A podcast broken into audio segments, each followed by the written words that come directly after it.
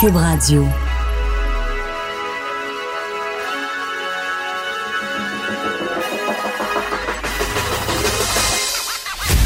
Jonathan Trudeau. Joe, Trudeau et Maude Boutet. Franchement dit. Cube Radio. Bon jeudi, on est le 29 août 2019 de l'an de grâce 2019. Mon nom est Jonathan Trudeau, bienvenue dans Franchement dit à Cube Radio, en compagnie de la sympathique, agréable, intelligente et souriante Maude Boutet. Salut Maude. Salut, bon matin. T'es en forme? Oui, quand même, pas pire. Ça va bien. Toi, Moi, j'ai le petit cœur brisé. Là. comment ça? Euh, j'ai plus de bébé. J'ai plus de bébé. Ah, Mon bébé rentrait à l'école un Ah, matin. C'était la rentrée de ton côté? Oui, oui. Mon grand qui rentrait en troisième année, ça c'était le que tel. Mais euh, ma Ça, on s'en jeune- fout, c'est pas grave. Ben, écoute, Ça non mais, tu sais, il, quasiment de même. non, mais il aime ça l'école, puis euh, il est content de retrouver, euh, de retrouver ses amis. Bon, il y a des petites déceptions à gérer, là, ça arrive euh, à cet âge-là. là.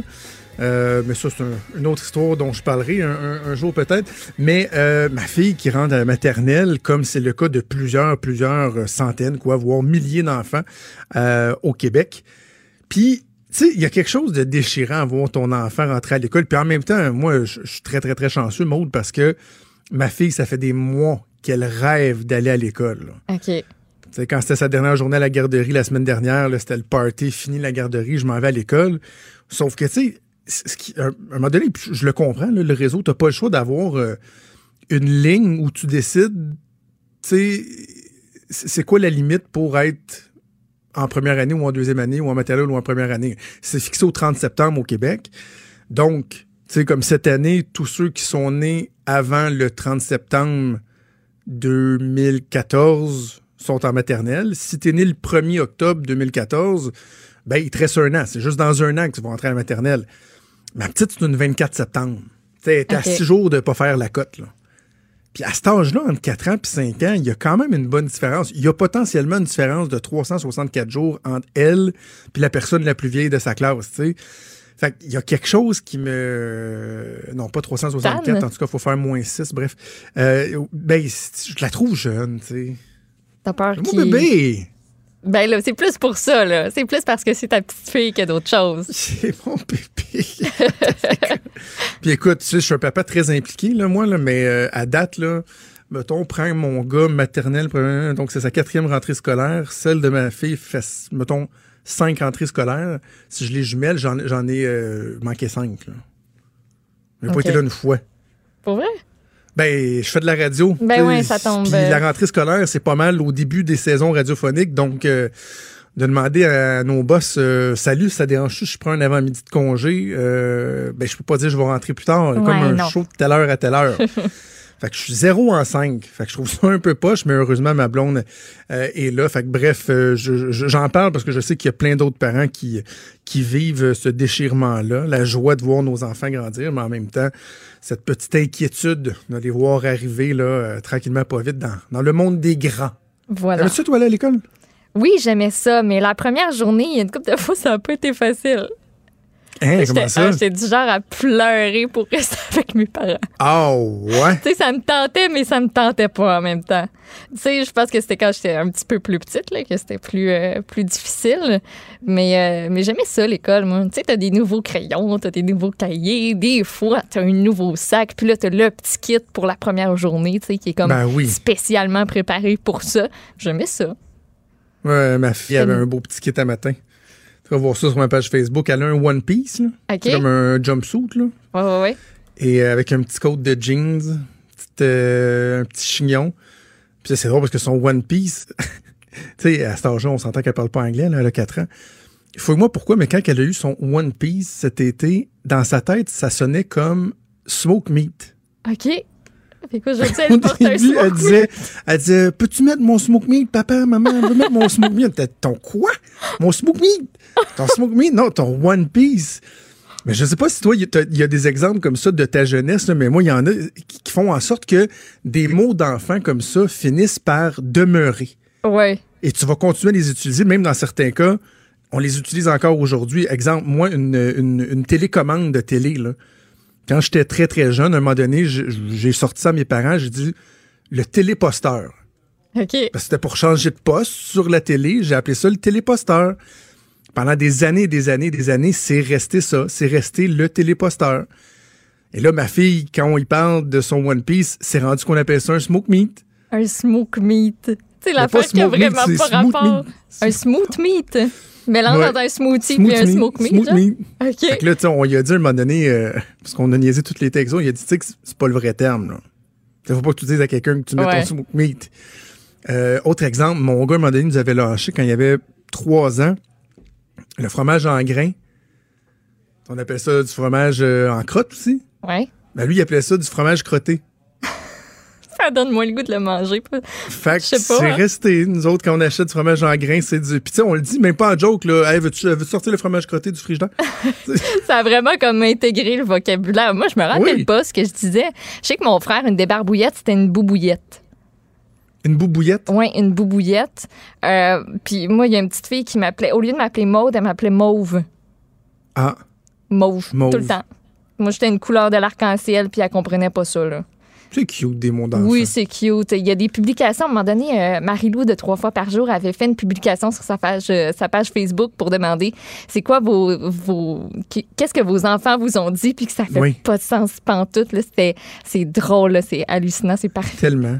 Et, et, et je te je donne un conseil pour le jour où tu auras des, des enfants, là, après t'être marié, parce que tu nous as appris cette semaine que tu vas te marier bientôt.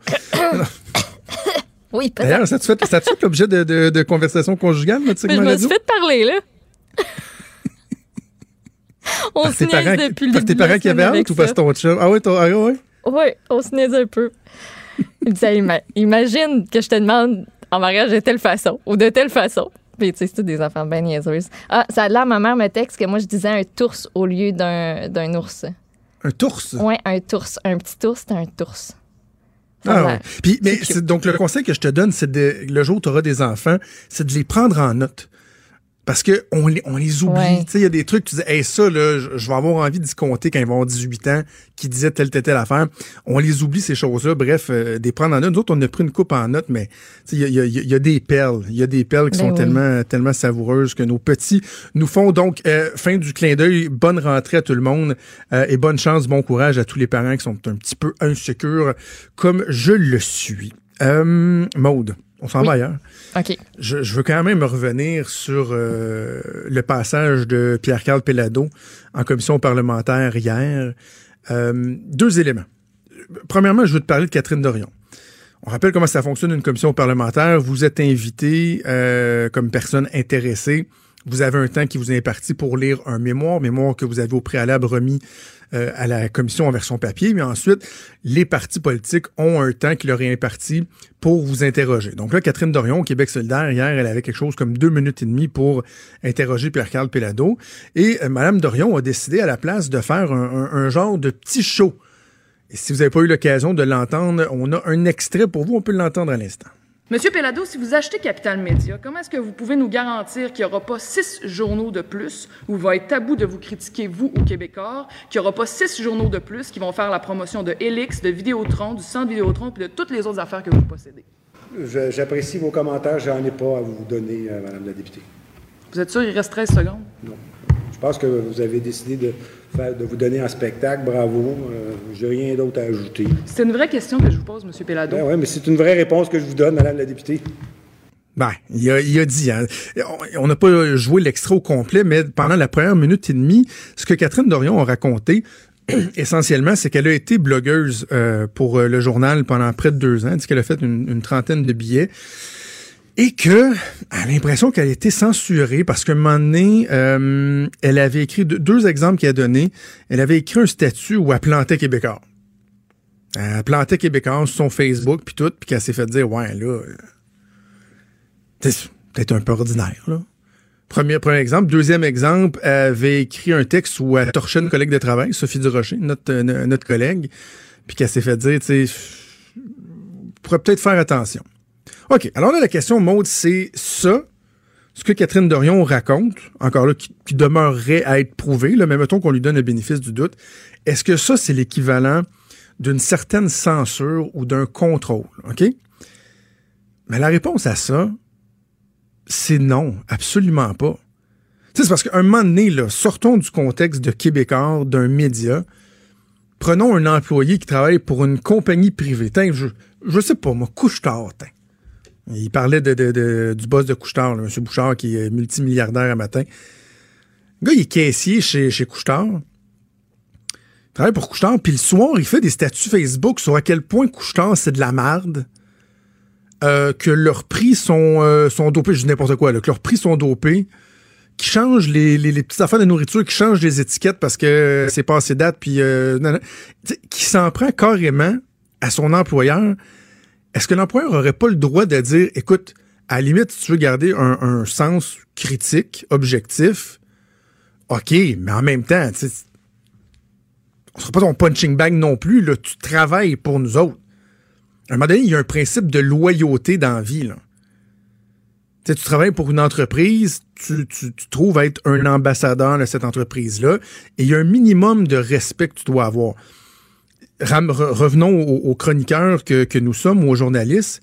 Est-ce que ça veut dire qu'en tant que chroniqueur, je, ne pourrais pas me permettre, par exemple, d'adresser certains reproches à M. Pelado? C'est pas ce que je dis, là. La preuve, c'est que je l'ai fait. Lorsque M. Pelado était chef du Parti québécois, euh, Richard en, parlait il y a, un instant, j'ai écrit des textes assez, sévères sur M. Pelado. Là. Notamment une chronique qui s'appelait Non, le Québec n'est pas un pays, M. Pelado, où je le frontais directement. Ça fait cinq ans de ça. Il est revenu à la tête de Québécois. Je suis encore là.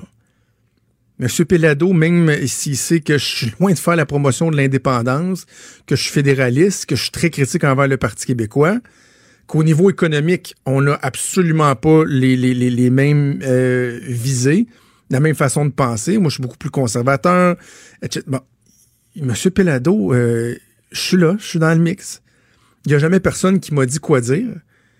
Mais est-ce que pour autant, ça voudrait dire que je pourrais demain matin, excuse-moi le terme, mot, là, mais chier sur Québécois, tout bas, tout côté, en disant, ben, mon indépendance, voyons donc, j'ai le droit.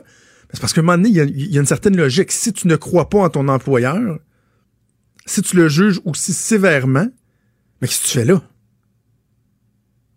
si moralement, tu comprends, t'aimes pas Québécois, qu'est-ce que tu fais avec Québécois? Je comprends, mais tu sais, sa question, là, au final, qu'elle a posée à la toute fin, après avoir exposé toutes ces choses-là, la question se pose quand même. Il y a beaucoup de personnes qui se la posent, puis sans nécessairement répondre à ce qui était peut-être, je sais pas, une attaque ou quoi que ce soit, je sais même pas comment le, décrire, M. Pelado aurait quand même pu répondre à la question. C'est ben, juste dire non, ça se passera pas, ou me semble. Moi, en tout cas, je, je sais pas, j'aurais préféré entendre ça que, que, que ce qui a été dit. Mais en même temps, Maude, si tu prends en considération qu'elle a 2 minutes 45 secondes, que pendant 2 minutes 30, elle essaie de dépeindre ses médias comme étant des médias de censure de ses artisans, puis dans les 15 dernières secondes, elle pose une question, puis qu'il y a 13 secondes pour répondre, parce que lui aussi, là, sa réponse doit rentrer dans le temps qui est imparti. Là.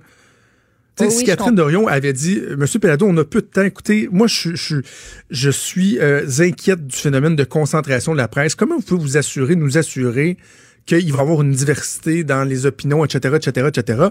Pas mal certain que M. Pelado aurait pris le temps de, de, de répondre. Oui, oui, je comprends. Puis je suis. Mais d'y aller d'une attaque full frontal de même, tu sais, je veux dire, tu, tu, tu, te magasines un pas de réponse. Là. Oui, oui, je comprends, je comprends ton point, mais tu sais, juste pour dire que la question se pose quand même malgré ce que Catherine Dorion a exposé, tu sais. Elle se pose. Euh, elle a déjà été posée à M. Pelado. je suis sûr qu'elle va être posée encore. Puis il, a répondu. Puis c'est quoi? Est-ce que c'est correct que les gens se posent des questions sur, ce, sur cet aspect-là, sur la concentration de la presse? Absolument. Est-ce qu'on doit favoriser une diversité euh, des médias en région et tout ça? Oui, je pense que oui. Est-ce que je suis convaincu que c'est impossible avec Québécois? Non, je je suis pas convaincu. Je trouve que M. Pelado a bien exprimé le fait qu'il y avait moyen d'avoir des pare-feux, etc. On est encore dans l'hypothétique. Mais une chose dont je suis certain, c'est qu'à défaut d'avoir personne qui va reprendre ces médias-là, est-ce qu'il y a vraiment des gens qui sont prêts à cracher, à laisser passer la possibilité qu'on puisse maintenir en vie des médias régionaux juste parce qu'on veut pas que ce soit Québécois qui. Mais voyons. Tu à un moment donné, là, faut, faut, faire preuve d'un peu de lucidité. Là. Ouais. Bref, je voulais juste, euh, je trouvais ça important de le faire parce que euh, j'ai trouvé que c'était un peu petit de la part de, de, de, Catherine Dorion d'avoir dit ça. Puis sur l'autre aspect qu'elle amenait, là, le fait qu'elle avait euh, blasté Sophie Durocher puis qu'elle s'est fait dire ouais, fais attention. quand tes collègues dans un même média, là, il y a une façon de dire les choses. Moi, je pense que tout peut se dire, mais il y a une façon de dire les choses. Je vais te donner un exemple, je n'aimerais pas la personne, mais moi, au printemps, il y a un, blogueur du journal qui, en réaction à une chronique euh, que j'avais faite, qui avait soulevé une certaine polémique, m'a répondu, mais me visait dans son texte, me nommait, mais euh, me blastait solide, là. Genre raccourci intellectuel, euh, comme si j'étais un, espèce d'imbécile. Je veux pas aimer ça. Je l'ai fait savoir. Je veux pas réclamer sa tête. Le gars est encore là, puis tout ça, mais j'ai fait savoir que je m'excuse. Mais moi, quand je suis pas d'accord avec euh, José Legault ou avec Michel Girard, ou, ça va m'arriver de répondre, d'écrire, ou avec Mathieu Bock-Côté, mais je garde en tête qu'on travaille dans la même boîte, là il y a moyen de dire les choses sans tomber dans l'insulte et la facilité. Donc, tu sais, est-ce que ça, c'est de la censure de pas planter à, tour de bras ton employeur et de respecter tes collègues? Non. C'est ce qu'on appelle dans ma, tête du common sense, un, sens minimal de loyauté. Je pense que c'est juste normal. Et là, de là, ils vont de la censure et tout ça. Euh, je suis loin d'être d'accord. Franchement dit. Jonathan Trudeau. Et Maude Boutet. Appelez ou textez au 187 Cube Radio. 1877 827 2346. Cube Radio. Cube Radio.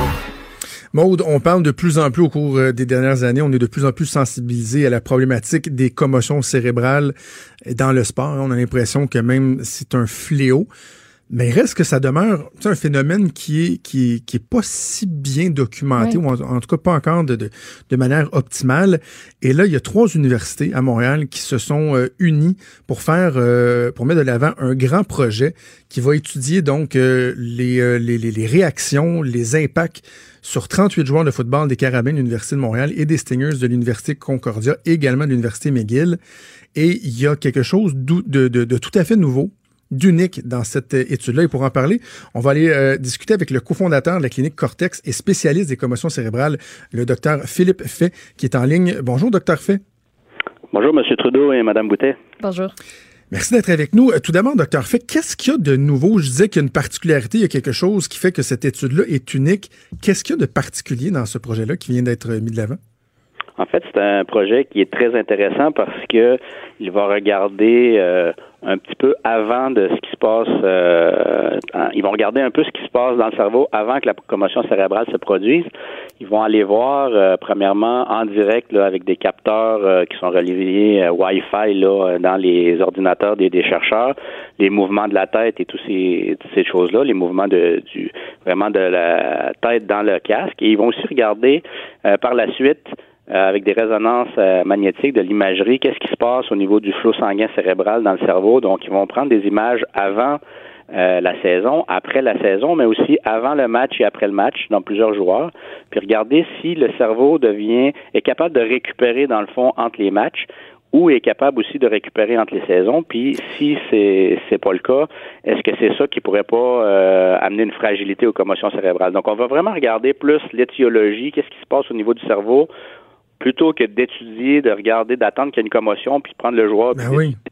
Donc, ça, en fait, on va un peu étudier le phénomène en temps réel. C'est l'aspect qui, est nouveau, c'est-à-dire de voir les impacts avant euh, et après un match.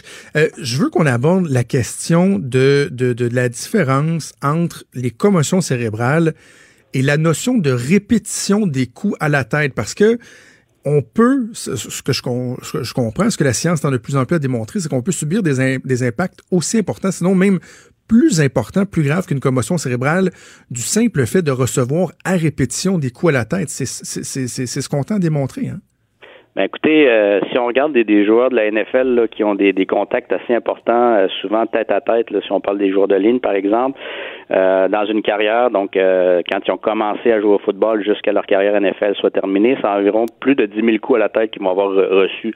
De ces 10 000 coups-là, il y a possiblement, ils n'ont pas eu 10 000 commotions cérébrales, mais on pense que c'est l'accumulation de tous ces coups-là qui fait que le cerveau, là, il bouge en boîte crânienne, puis ça va amener une accumulation de certaines protéines ou de certaines petites lésions qui sont assez petites pour ne pas provoquer la commotion, mais en les additionnant, en les additionnant et en les réadditionnant, ben ça fait une dégénérescence du, cerveau qui, qui, est plus rapide. Alors qu'une commotion, c'est que sur le coup, quand il se passe euh, un accident, un contact, ben le coup est assez important pour avoir une lésion cérébrale euh, qui est fonctionnelle ou qui est même euh, structurelle, qui va provoquer des symptômes sur le cou et qui va provoquer la commotion. Donc c'est un peu euh, complémentaire, mais on peut avoir, en fait, on sait déjà que l'accumulation des commotions cérébrales, donc si on a plusieurs commotions cérébrales, plus on en a, plus l'effet va être long à récupérer, puis plus on va avoir un effet à long terme. Mais quelqu'un pourrait techniquement ou théoriquement avoir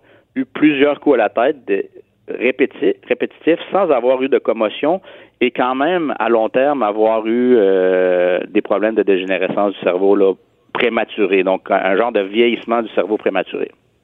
Puis ce projet-là, en fait, parce que là, on parle des conséquences de ces coups-là, mais ça pourrait permettre de développer des nouveaux équipements sportifs euh, mieux ajustés justement à cette réalité-là. Qu'est-ce qui pourrait faire en sorte que le casque, par exemple, soit plus sécuritaire?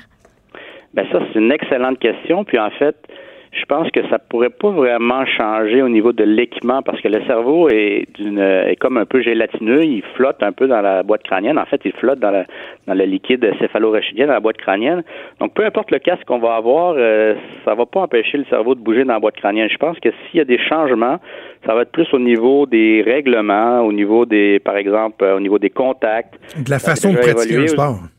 Oui, aux États-Unis, ça déjà, par exemple, chez les jeunes, euh, ils font beaucoup moins de contacts en pratique. Donc, euh, et puis ils se sont rendus compte que même en éliminant les contacts en pratique, ça, n'altérait pas la qualité de jeu là, dans, le, dans les matchs. Puis ils apprennent aussi des nouvelles techniques pour aller plaquer. Ils vont, ils vont un peu regarder ce qui se fait au rugby. Au rugby, il n'y a pas d'équipement, puis il y a des plaquages. Donc, euh, ils vont utiliser ce type d'équipement-là, de, de technique-là. Donc, je pense que c'est plus au niveau des règlements puis des techniques que ça va changer plus qu'à l'équipement, quoique un bon équipement est toujours, euh, est toujours requis pour protéger quand même la boîte crânienne. Puis les casques actuellement au football, c'est vraiment pour éviter qu'il y ait une fracture du crâne, puis ça, ça, fait très bien son travail d'ailleurs. Mais pensez-vous qu'à un moment donné, on aura atteint justement les limites de ce qu'on peut euh, changer, modifier sans euh, altérer la nature même d'un sport, en ce sens que on aura beau faire attention, le, le, le, football, c'est un sport de contact. La boxe, ça demeure un sport où, c'est stupide que ça peut sembler. L'objectif est de donner la plus grosse commotion cérébrale possible à son adversaire et de, l'envoyer au plancher. Donc, pensez-vous qu'à un moment donné, on va arriver à une étape où la science nous aura éclairé sur les impacts, que les gens vont accepter, vont, vont, vont accepter de, de participer à un sport en connaissant, en toute connaissance de cause, mais qu'on sera conscient qu'il y aura toujours certains risques quand même. Ben tout à fait. Puis je pense que c'est la gestion du risque. Euh, moi, je travaille beaucoup avec des athlètes de, haut niveau. Je travaille aussi avec des jeunes, euh, des jeunes enfants là, où les parents sont très inquiets par rapport aux commotions cérébrales. Puis c'est la même chose. Dans le fond, c'est la gestion du risque.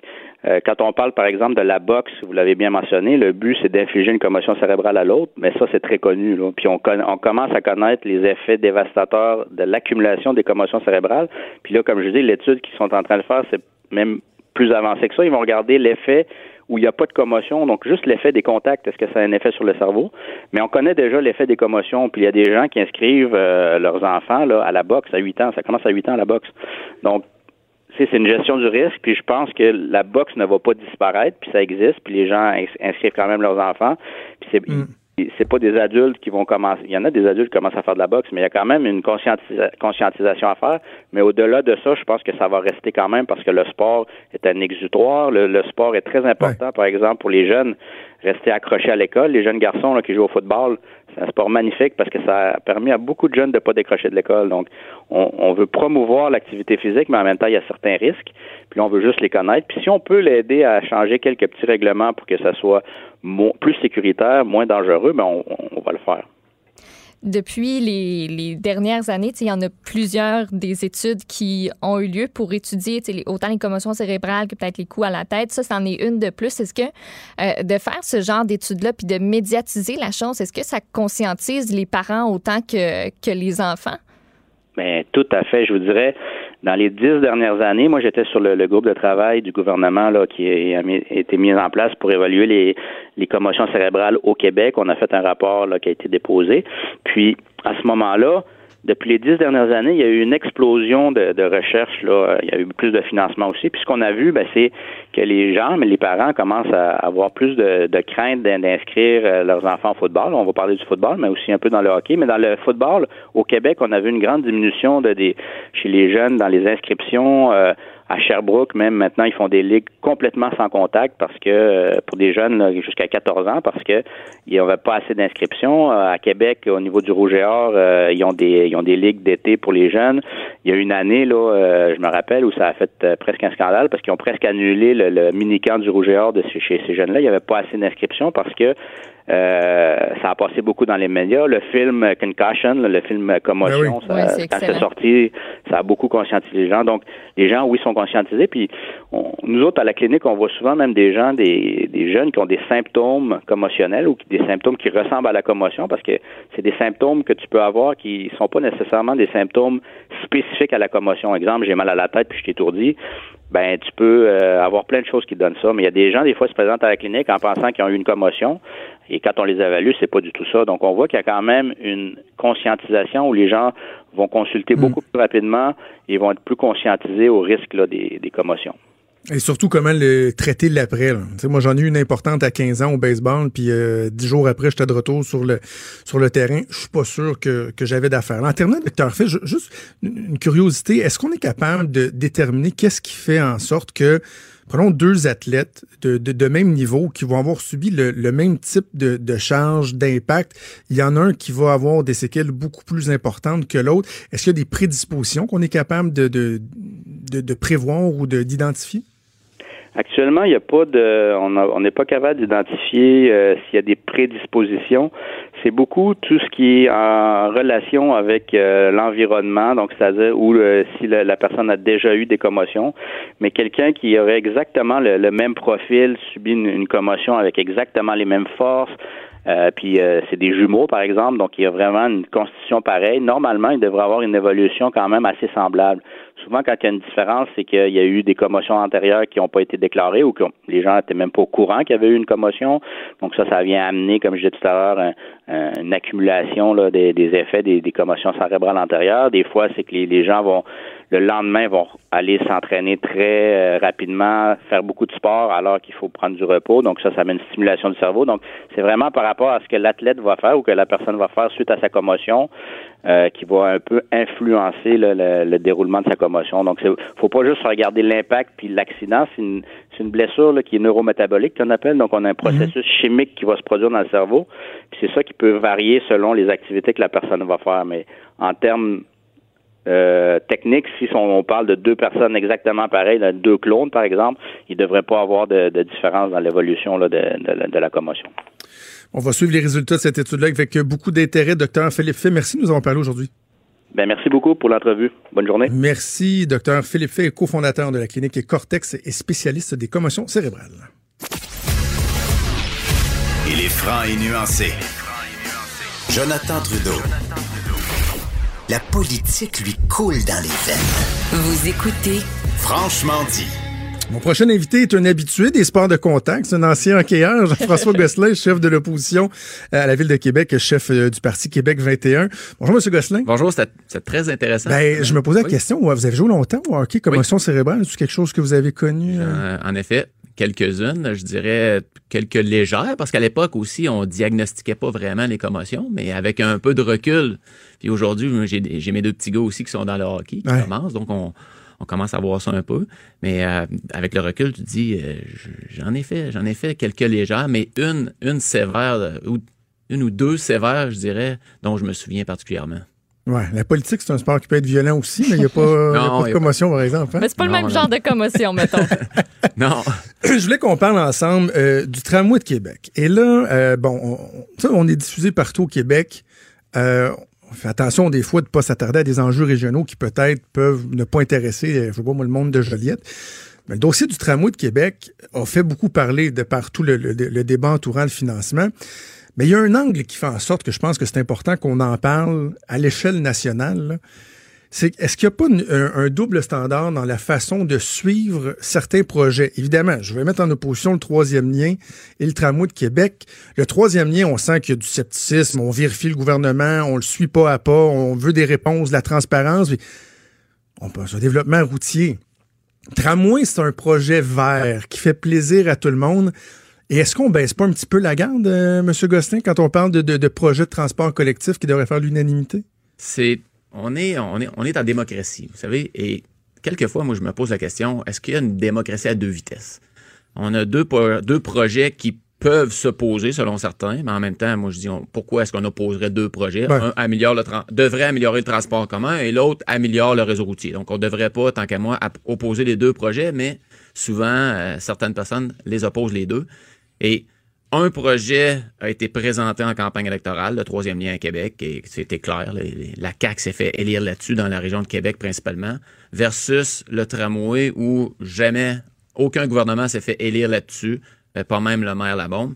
Mais en même temps, moi, je, moi, je suis d'accord que ce sont des enjeux qui sont à, à quelque part provinciaux ou nationaux parce que c'est euh, c'est les contribuables du pays en entier, de la province, qui se trouvent à payer pour ces projets-là. Donc, moi, j'ai pas de problème à, à ce qu'on fasse le débat, mais encore faut-il qu'on ait toute l'information aussi.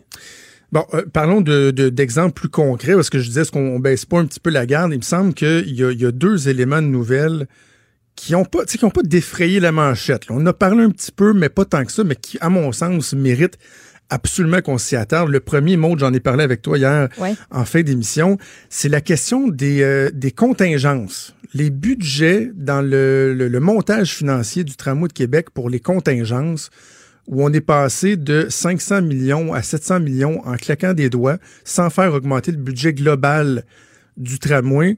Je- moi, ma question, M. Gosselin, je ne sais pas si vous avez réponse, mais le 200 millions qu'on a transféré dans les contingences, là, il- il devait être dans une colonne avant, ce 200 millions-là?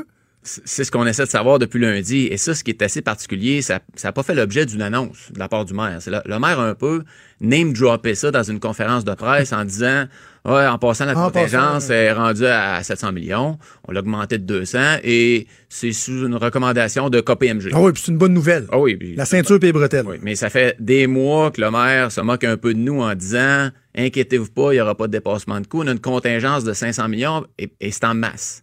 Donc, hier, moi, je tenais à sortir justement, puis à demander à ce que il doit y avoir un document. Je ne peux pas imaginer que KPMG a fait sa recommandation sur le coin d'une table, sur une napkin, en disant Hey, t'es dans votre contingence à 700 millions. Il doit y avoir un, un document rattaché à ça. KPMG est quand même une, une firme sérieuse. Donc, moi, j'ai demandé à ce que le maire rende le document public. Et moi, je vais continuer de le talonner parce que un moment donné, on peut pas juste lancer des chiffres en l'air, des affirmations comme ça en l'air et pas avoir rien pour soutenir, soutenir ces, ces montants d'argent. Mais êtes-vous en train de me dire que sur le, le montage financier, le 3,3 milliards à la ville de Québec, vous n'avez pas encore vu le détail de combien va servir à quoi, mis à part, par exemple, la contingence? là? On a, on a rien. Je Ben donne un- voyons donc. Je donne un autre exemple. Lundi, nous avions à voter sur un sommaire décisionnel et on en a pris connaissance en fin de semaine parce que nous, on reçoit les documents le vendredi à 5 heures, donc on prend connaissance de notre pile de sommaires décisionnels et à la lecture des sommaires, on se rend compte que pour Hydro-Québec, pour réaménager un peu leurs infrastructures le long, le long du tracé, ça va coûter 131 millions. Donc, ma question fort simple lundi soir au maire, je lui demande dans quel budget ça va être pris? Est-ce que ça va être dans l'enveloppe du 300 millions dans la, de la poche des citoyens de la Ville de Québec pour réaménager? Ou est-ce que ça va être pris à, même les enveloppes qui sont euh, fournies par les gouvernements supérieurs? Et là, pas de réponse. Le DG me donne un semblant de réponse. Finalement, ne répond pas vraiment à ma question. Je relance la question encore une fois. Et le maire de répondre, on est en train de négocier ça. Donc, il n'y a pas de montage financier, il n'y a pas de plan d'affaires. Ça, c'est vraiment particulier parce qu'il n'y a pas de plan d'affaires.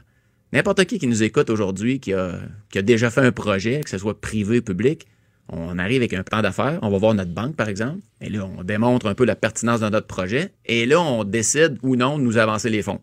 Mais dans le cas du tramway de Québec, il n'y a pas de plan d'affaires. Il n'y a rien, il n'y a pas de ventilation des coûts.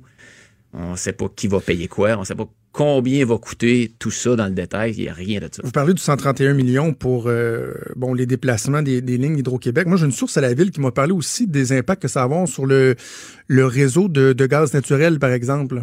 On des parle- tuyaux dans, dans, dans le sol, là. Puis Je suis pas certain que les compagnies vont dire oui, oui, c'est bon, on va payer. Non, non, d'après moi, c'est la ville puis le gouvernement qui va payer. Ça va être quelques dizaines de millions, d'après moi, ça On aussi. parle, là. de, on parle d'Hydro-Québec. Là, le 131, 131 millions aussi, la question est à savoir, est-ce que c'est seulement pour les infrastructures existantes? Est-ce que c'est aussi pour tout le filage qui va être nécessaire? Oui. Les bornes de rechange aussi pour euh, le trambus. Euh, Il y a Hydro-Québec, il y a Bell, il y a Vidéotron, il y a Gaz Métro qui est Énergir. Toutes les infrastructures municipales aussi, qu'on doit refaire le long du tracé du tramway de 23 km. C'est euh, quand je vous dis qu'il n'y a pas de ventilation des coûts, là, je, je- ne suis pas en mesure, personne n'est en mesure aujourd'hui de dire combien va coûter tout ça. le dédommagement des commerçants, parce que bon, les gens qui suivent pas nécessairement l'actualité de la, de la ville de Québec, il y a une artère importante, la route de l'église, qui est affectée comme ça se peut pas, là, qui se meurt à peu près, tellement les travaux sont importants, puis que les gens, euh, moi je vais me faire couper les cheveux dans ce coin-là, il faut que je parte 15 minutes plus de bonheur. là, tu sais. Fait que les gens qui ont besoin d'aller au restaurant, ils vont ailleurs. Euh, Il n'y a pas de dédommagement. Et là, dans le cas du tramway, ils nous disent oui, oui, les commerçants vont être dédommagés, mais encore là, on ne sait pas est-ce que c'est déjà prévu dans les enveloppes? Sur le fédéral, sur le provincial, sur la ville, encore là, on n'a pas de réponse. Non, ça, on n'a aucune idée. On nous dit qu'il y aurait des indemnisations, mais on ne sait pas à quelle hauteur, on ne sait pas non plus comment ça va marcher. Et ça, mettez-vous dans la peau d'un commerçant. On parle pas de multinationales, on s'entend, comme la route de l'église, là, c'est pas des multinationales, c'est des PME, des, des commerces qui travaillent fort, des gens qui s'occupent de leur commerce, de leurs clients, de leurs partenaires, qui sont des bons citoyens corporatifs, qui paient leurs taxes depuis des, des, années. Et là, ils savent pas où ils s'en vont. Dans le cas du tramway, où j'ai fait le tracé au complet, j'allais voir les, commerçants. Certains me disent, écoute, je, je dois faire des rénovations sur ma façade, par exemple. Je fais quoi? Est-ce que j'attends? Qu'est-ce qui va arriver? Comment je vais être compensé? C'est quoi les indemnisations? Euh, par où mes clients vont passer pendant les quatre années de la construction? Après, comment ça va se passer? Les gens ne savent absolument rien. Et lorsqu'on est en affaires, c'est important de savoir où est-ce qu'on s'en va. Et là, ils n'ont pas de réponse. Et ils ont le droit d'avoir des réponses aussi. Monsieur Gosselin, si euh, je pose la question, là, je pense que la réponse est assez facile, là, mais pour, euh, pour le plaisir, si moi j'étais un lobbyiste pro troisième lien, j'étais un lobbyiste, là, et euh, que sur le site, la ville me donnait des contrats sans appel d'offres, des gros montants, c'est-tu moi ou ça, ça, ça ferait probablement scandale, alors que si vous êtes du bon lobby, le lobby vert, il y a des trucs comme ça qui se passent en ce moment, puis que bon, c'est pas si grave que ça. Vous savez, mon, mon collègue Patrick Paquette a justement amené ça au conseil de ville lundi soir et l'a ramené hier en conférence de presse euh, par rapport à des, à des personnes qu'on présente souvent comme des spécialistes euh, de la mobilité durable, puis que euh, dans la région de Québec. Et là, on se rend compte qu'ils ont un paquet de contrats de la part de la ville euh, qui sont toujours là aussi pour euh, un peu ce que mon collègue a dit, des cheerleaders du maire. Ah, ils sont à tu et à toi avec le maire, là, c'est Ah oui. Alex, puis euh, C'est ça, les, les a remerciés par leur prénom, Alex, Étienne. Et là, mon collègue Patrick Paquette a dit j'ai un méchant malaise éthique par rapport à tout ça. Et moi, je suis d'accord avec lui.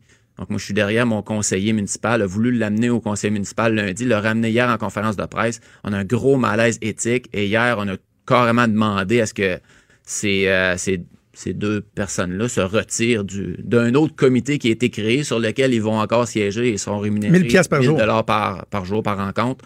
Donc, on a un gros malaise avec ça et hier, on, on voulait l'exprimer et je pense que mon collègue, M. Paquet, a bien, a bien fait de l'exprimer. Et le, le maire, lui, demeure imperméable à ça. il- On n'a pas eu de réponse hier de, de la part du maire là-dessus. On- Lundi, je peux vous dire une chose, j'étais assis en face du maire lorsque, lorsque Patrick a amené ça et j'ai- vu, j'ai vu le malaise. hein. J'ai vu là, que le maire là, euh, patinait, on va dire comme ça.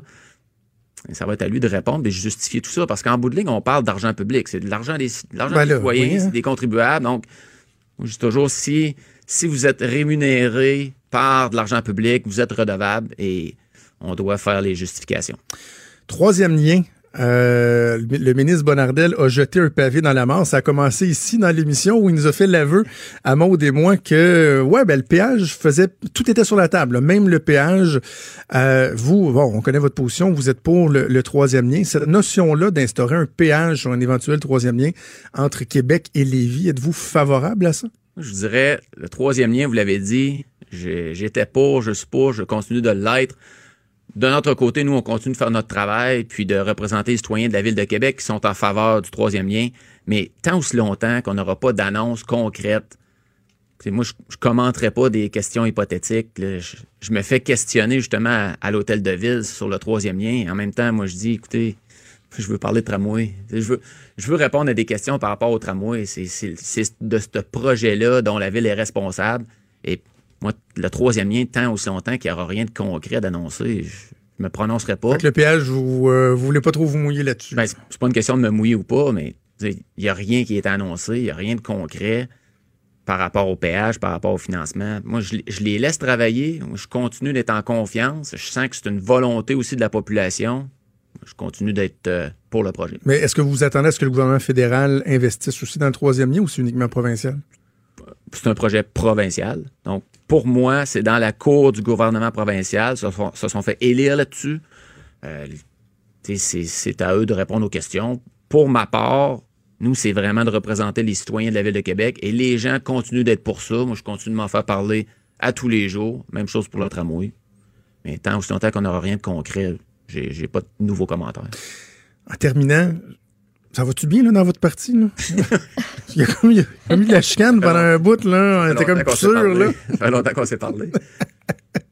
Oui, on est rendu ailleurs. On Ouais. est rendu ailleurs, puis ça va, ça va très bien. On a, on a malheureusement perdu aussi ma, ma chef de cabinet cet été, Madame Couture. Oui, c'est Ben, Couture. perdu. Madame Couture, euh, je sais pas si vous la connaissiez peut-être dans votre, dans votre ancienne Oui, vie, oui. là, dans son ancienne vie à elle aussi. C'est une, euh, c'est une personne merveilleuse qui, euh, qui m'a tout simplement dit j'ai le goût d'aller faire autre chose. Et on avait Richard Côté, qui a une longue expérience politique, en politique municipale, qui était vice-président du comité exécutif avec M. Labombe jusqu'en 2013. Donc, euh, lui est le chef de cabinet, puis ça va bien. On avait hâte de recommencer. Vous avez une équipe. Là. le, défi que vous aviez, c'était d'a- d'avoir une crédibilité, d'avoir une notoriété. Il y a des gens qui ont été sévères avec vous à certains moments. J'en- ai été. Mais là, on, on le sent qu'il y a plus un esprit de corps. Vous avez des collègues. Vous n'êtes pas tout seul. Monsieur Paquette, euh, euh, Steven Dumelançon. euh, On, le sent que là, il, y a un parti politique qui travaille et qui soulève des points qui sont fort pertinents. Merci, mais en même temps, je dis toujours aux gens, c'est comme tout nouvel emploi. Faut se donner du temps pour apprendre, faut se donner du temps pour connaître la machine, surtout en politique municipale. Et les critiques des médias, ça fait partie de la game, comme on dit. Et ça, là-dessus, je raconte toujours un peu la même ane- ane- anecdote. Pour, pour moi, je dirais, c'est certain que c'est jamais très, très agréable, mais je vous dirais, pour la famille, pour ma femme, elle, ma femme, c'est complètement déconnecté de tout ça. OK. Oui, parce que elle, elle, elle dit, il y en a juste une qui a le droit de te critiquer et c'est moi. Donc, quand j'entends des critiques des médias à ton, à, à ton égard, j'aime pas ça, je veux rien savoir. Donc, nous autres, nous, c'est comme ça qu'on Ben, elle, elle réussit à se déconnecter. Ah oui, complètement Ok, déconnecté. ça, Ça arrive dans certains cas que j'essaie de lui raconter un peu ma journée. Puis Ah elle, oui. dit, elle dit, ça m'intéresse pas. Elle, elle se détache de ça. Puis euh, je trouve ça, je trouve ça assez, euh, assez particulier. Puis je- et, mais moi, je dis toujours aux gens, la critique fait partie de notre vie en politique. Et si on n'est pas capable d'accepter la critique, on est, on est mieux d'aller faire autre chose. Le dossier de tramway, M. Gosselin, on va, on va le suivre de près. Je pense que c'est pas, je le répète, c'est pas parce que c'est un projet vert qu'on doit euh, tout laisser passer et, et- et baisser la garde. C'est pour ça que je trouvais ça important d'en parler avec vous. Jean-François Gosselin, chef de l'opposition de la Ville de Québec et chef de Québec 21. Merci d'être passé. Merci, ça va me faire plaisir. En, en passant, je veux juste terminer là-dessus parce que nous sommes pour un projet qui va améliorer le transport en commun à Mm. Québec. Ça, c'est important de le dire parce que souvent, parce qu'on parce qu'on pose des questions, des bonnes questions, Ah oui. qui sont légitimes, certaines personnes vont dire qu'on est contre. On n'est pas contre. On veut s'assurer qu'on a le meilleur projet pour la Ville de Québec. Je vous rejoins. Je vous rejoins à 100 Jean-François Gosselin, chef de l'opposition de la Ville de Québec. Des débats, des commentaires, des opinions. Ça, c'est franchement dit. Cube Radio. Et c'est notre rendez-vous bi-hebdomadaire. On dit pas ça assez souvent, bi-hebdomadaire. Avec... Ben, c'est correct. ça me tentait. On crée une Hein? nouvelle habitude. Essaye de pas tout le temps dire la même affaire. Alors, notre rendez-vous bi-hebdomadaire. Fait qu'on y parle deux fois par semaine en clair. Luc La Liberté, chroniqueur euh, politique américaine, professeur au Cégep Garneau. Est-ce que la rentrée euh, s'est fait ou pas La encore? rentrée s'est faite, ça se déroule particulièrement bien. Même avec l'expérience, on a toujours des papillons. On a hâte de voir l'ambiance dans les groupes, les nouveaux visages. Donc, c'est parti. Combien de groupes, toi?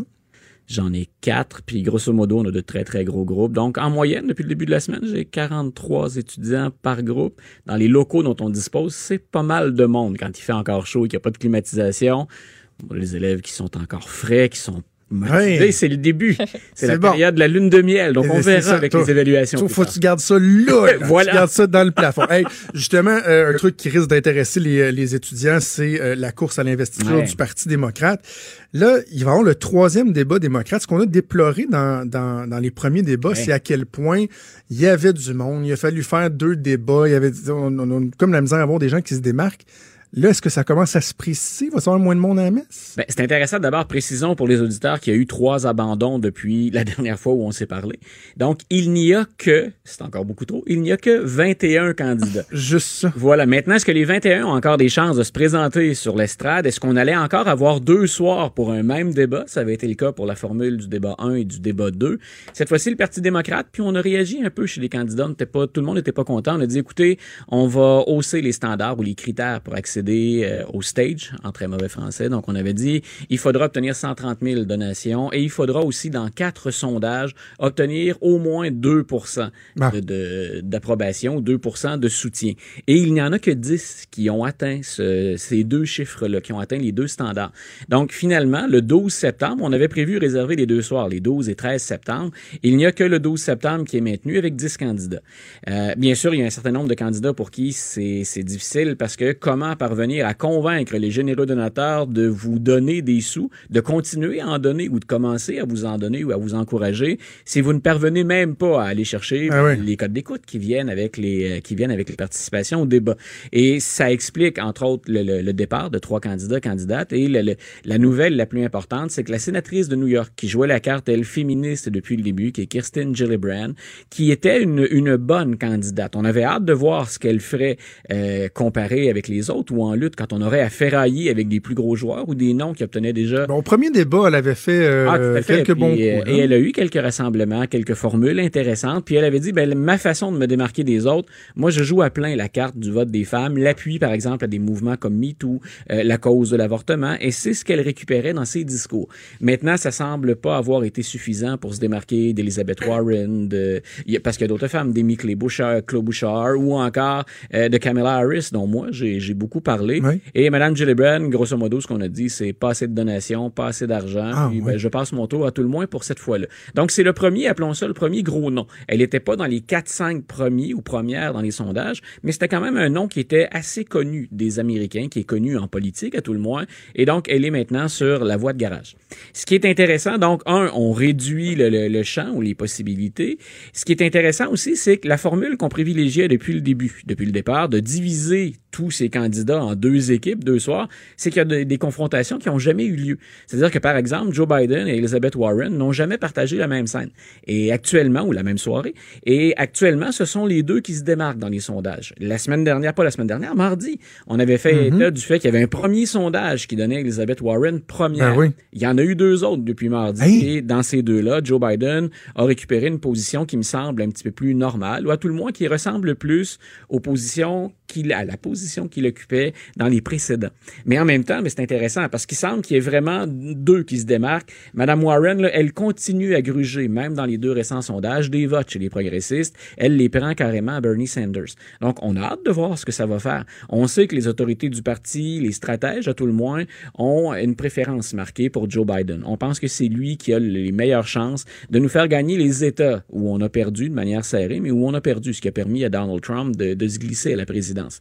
Euh, en même temps, Elizabeth Warren, ben, je faisais état mardi du fait qu'elle tente, elle aussi, de rassurer les autorités du parti, et c'est vers elle que vont les progressistes. Et il va falloir trouver une façon, que ce soit avec M. Biden ou avec Mme Warren, de convaincre ces progressistes-là d'aller voter. Et ce, peu importe le candidat ou la candidate. C'est là où Mme Warren se démarque de M. Sanders. Elle est plus prête à jouer en équipe, plus prête à des compromis que M. euh, Sanders, qui lui a été, depuis le début, plus un joueur individuel. Il a son mouvement. Il joue moins en équipe avec le Parti démocrate.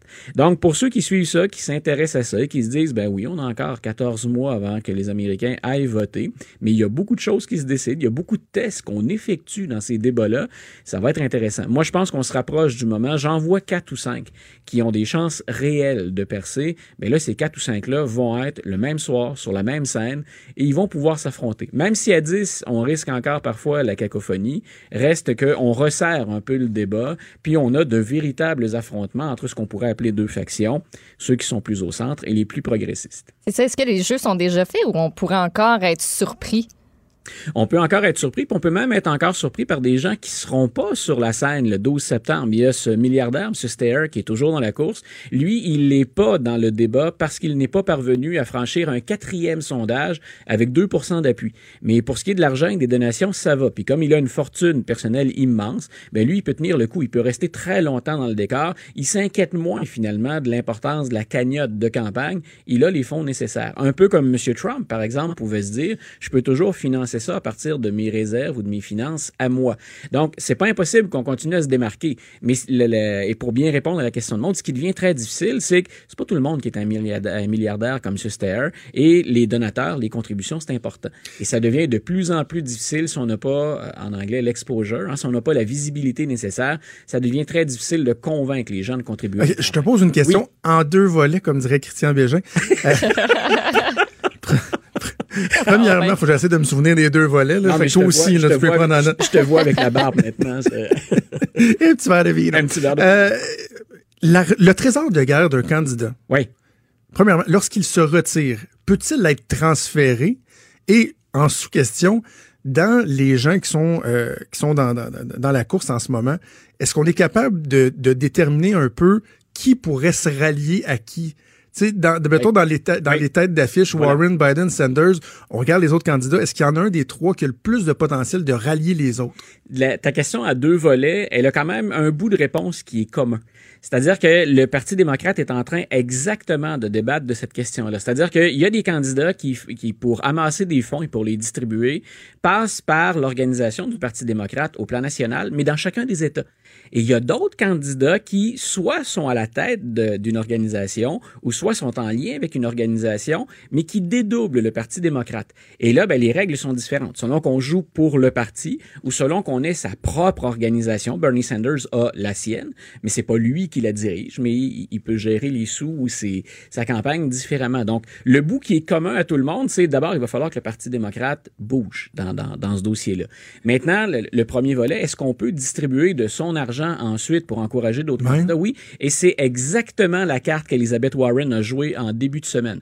On dit qu'elle rencontre les dirigeants du parti. OK, c'est, elle parle de sa capacité à rallier le plus de gens possible. Voilà, puis elle a dit, en 2016, là, je, suis capable de ramasser de l'argent. J'ai fait la preuve, puis je ramasse de l'argent, des, des, donations de, de, de, monsieur et madame tout le monde, pas de grosses corporations, de grandes compagnies, mais elle dit, mon argent, je l'ai mis au service de beaucoup de candidats et à l'échelle nationale. Donc, grosso modo, c'est ce que je veux dire quand je dis, madame Warren dit, je peux jouer en équipe. Donc maintenant, il faudrait voir à, qui, si Mme Warren devait éventuellement être défaite, ben, est-ce qu'elle peut prendre cet argent-là puis pousser ça vers M. Sanders en imaginant que M. Sanders remonte dans les sondages et qu'il s'impose? Euh, ça va être très intéressant de voir les alliances possibles. Dans les alliances possibles, puis euh, je termine la, réponse à ta question là-dessus, euh, on avait déjà parlé, M. Biden a laissé flotter à un moment donné, c'était un peu arrogant de sa part et c'était un peu tôt dans la course. Il avait dit, moi, comme président là, ou comme candidat à la présidence, j'irai chercher Kamala Harris comme candidate à la vice-présidence. Ben oui, pour le ça, c'est chien faire ça quelqu'un. Ben, hein? Voilà, ben, Mme Harris. ici à cimenté dans l'esprit populaire qui a fait une bonne deuxième Exactement. qui jambes. C'était le ballon d'essai de, M. De, de M. Biden, pardon, mais on peut comprendre que Mme Harris s'est indignée en disant non, moi je fais campagne pour la présidence. Il joue pas, euh, joue pas ce jeu-là. Euh, mais en même temps, c'est vrai qu'on a plus d'atomes crochus entre ces deux candidats-là et les deux sont soutenus à leur façon au plan national ou au plan de l'État en Californie pour Mme Harris par la machine du Parti démocrate. Si on cherche, appelons ça comme ça, une candidate qui fait moins peur, qui est un peu plus, qui offre un peu plus de stabilité Mme Harris, elle peut faire ce travail-là, puis elle peut camper ce rôle-là. Donc, on pourrait imaginer éventuellement, mais là, je, je suis dans, les supputations, donc mais on pourrait imaginer que ces cagnottes-là aillent ensemble éventuellement pour faire campagne pour M. Biden ou encore pour Mme Harris. Moi, j'ai toujours pas démissionné, ça reste une candidate intéressante et forte, Mme Harris. OK. Euh, on a dit au début de la saison, il y a deux semaines, qu'on était conscient que, il y avait dans l'air une espèce de lassitude à parler de Donald Trump, que des fois les gens nous disent, OK, on peut-tu en revenir de Trump? Puis toi et moi, on s'est engagé auprès des auditeurs à Euh, oui, parler du président, parce qu'on peut pas, on peut pas l'évacuer, là, il- lorsqu'il y a des éléments majeurs, mais qu'en même euh, temps, planétaire. bon, on est conscient qu'il y a d'autres choses à parler et tout, puis euh, à preuve, on vient de faire 10 minutes sur les démocrates. Euh, on n'est pas les seuls à remarquer cette espèce de fatigue. Ça, là, le Washington Post aussi l'a noté. Voilà, il y a, il y a un, un éditorialiste du Washington Post qui s'appelle David Ignatius qui, euh, hier, offrait des chiffres en disant, savez, monsieur, monsieur Trump, et puis c'est ce qu'on répétait, depuis deux ans, là, il y a une tourmente et il nourrit ça régulièrement. Mais il dit un peu comme une vedette de télé-réalité, euh, à un moment donné, il faut se rendre compte qu'il y a un niveau de saturation. Et, et je, il parle carrément en anglais d'une Trump fatigue. Donc, en fait, d'un épuisement de la population. Et il y a des chiffres qui vont avec ça. Par exemple, on parle souvent du compte Twitter de monsieur Trump qui a plus de 60 millions Oh, euh, ben oui. d'adeptes. Euh, reste qu'on le fréquente de moins en moins. OK. On a dit oubliez pour l'instant les 63 points quelques millions d'adeptes ou de followers, comme on dit. Donc, il dit regardez plutôt de l'autre côté, il y a dans les sondages que 8 personnes qui s'intéressent encore aux tweets. Et dans ça, il y en a 4% qui les lisent vraiment, qui, le suivent régulièrement de façon assidue. Donc, cette portée-là, et euh, cette portée-là n'est plus la même. Et ce qui nous rejoint, nous, tous les deux, dans ce qu'on a proposé aux auditeurs pour la, nouvelle saison, lui, dit, on a mené une, une- une étude, une enquête auprès de 3000 réseaux ou de 3000 sites de nouvelles sur le web, le tout médias confondus. Et dans les 3000, il y a une baisse de demande pour des articles de M. Trump qui est presque de 40% Ça veut dire que M. Trump vend moins qu'auparavant. Moi, j'ai un petit carnet bien modeste, personnel, que je gère euh, à l'extérieur. J'ai, je réponds à plein de demandes de- de- d'intervention, de, collaboration dans les médias. Je suis beaucoup moins sollicité depuis cet été que je ne l'étais il y a un an, et même six mois. Donc, ce que je vois à mon échelle, à moi ici, aux États-Unis, c'est également la même chose. Et ce qu'Ignatius dit, c'est si M. Trump est monopolisé l'attention médiatique et que ça a servi sa cause, c'est un autre indicateur chez les républicains qu'on a peut-être atteint la, la- la limite, le point de saturation autour de Donald Trump. Et ça, pour préparer la campagne 2020, c'est pas une bonne nouvelle. Ça signifie pas encore qu'il va être Ouais, battu. mais, un autre indicateur. Mais est-ce que ça peut pas le servir jusqu'à un certain point, étant donné que la tonalité était très, très, très négative autour Ouais. de tout ce qu'il faisait? Tu sais, d'en parler moins, est-ce que ça peut faire en sorte que les gens vont un peu oublier à quel point il est controversé, à quel C'est point... un peu, c'est un peu la limite de la, de la réflexion de M. Ignatius, c'est-à-dire que lui, ce qu'il dit ou ce qu'il, euh, et ça prendrait une autre étude plus poussée pour aller avec ça, mais ce qu'il dit grosso modo, c'est si les gens en ont déjà assez de Donald Trump, à l'élection, ça va se manifester. C'est peut-être pas nécessairement ce que ça veut dire. C'est l'interprétation la plus facile, la plus rapide à laquelle on en arrive, mais c'est peut-être pas la seule. Et ton commentaire, ben, il devrait être pris en considération. Peut-être qu'on aura une autre étude ou un autre sondage qui va aller dans ce sens. Franchement dit. Appelez ou textez au 187 Cube Radio 1877 827 2346. Il y a l'Institut économique de Montréal qui a euh, lancé aujourd'hui une publication fort intéressante, Maude, concernant le financement de notre euh, réseau d'éducation. Moi, je- avant de parler à notre invité, là, je pars de la prémisse de base que notre réseau d'éducation est sous-financé. OK. Ben, il me semble c'est ce qu'on entend dans le discours ambiant. Le réseau de l'éducation est sous-financé. Les libéraux ont pratiquement euh, mis à terre le système d'éducation en, les gens disaient couper, mais dans le fond, ils, limitaient la hausse euh, des dépenses qui a été qualifiée d'austérité. Donc, mais il reste que la prémisse de base, c'est que le, le- le- le système est sous euh, financé. Or, l'Institut économique de Montréal, dans cette publication-là, tend à démontrer que non seulement les dépenses augmentent de façon importante, mais que pourtant le nombre d'élèves, lui, a diminué. Ce qui veut dire que la charge par élève est toujours de plus en plus importante. Ça comporte des risques. Il y a peut-être des solutions. On n'ose pas discuter, mais que eux osent aborder. On va parler avec Miguel Ouellette, qui est chercheur associé à l'IEDM, à l'Institut économique de Montréal. Bonjour, Monsieur Ouellette. Bonjour, M. Trudeau. Bon, alors, êtes-vous en train de me dire que le- le- la prémisse, là, ce qu'on prenait pour acquis, que le, système est de- était de plus en plus sous-financé, c'est pas nécessairement le cas? Exactement. Puis c'est un peu l'angle qu'on aborde dans notre publication. En fait, les partis politiques, euh, comme vous le savez déjà, depuis plusieurs années, ils accordent beaucoup d'importance à l'éducation. Donc ça, de un, c'est une super nouvelle en, Ben en oui. soi. Par contre, nous, où ce qu'on s'est questionné, c'est au niveau des dépenses qui ont explosé au euh, préscolaire, primaire et secondaire dans la dernière décennie. Donc, dans notre publication, on vous sort quelques chiffres. On a calculé que les dépenses réelles en éducation ils ont augmenté de près de 15% entre 2006 et 2016, pendant que, ironiquement, le nombre d'étudiants il a diminué de 4% Donc, en gros, là, après l'inflation, tout ça veut dire qu'on dépensait presque 20% de plus par élève en 2016 qu'en 2006. Donc, c'est quand même beaucoup de dépenses. Là. Donc, cette prémisse-là que certains disent qu'on ne dépense pas assez dans notre système d'éducation, euh, ben, je crois qu'il faut euh, vraiment étudier les chiffres, puis on voit qu'effectivement, les dépenses ont continué d'augmenter.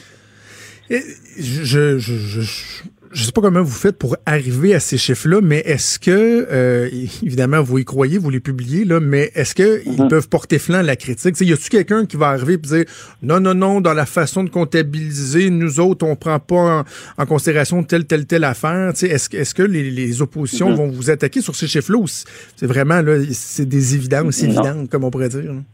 En fait, on les a vraiment tirés du budget du gouvernement, donc euh, des comptes publics. Donc, si quelqu'un euh, attaque ces chiffres-là, il euh, faudra qu'il attaque directement le ministère des Finances.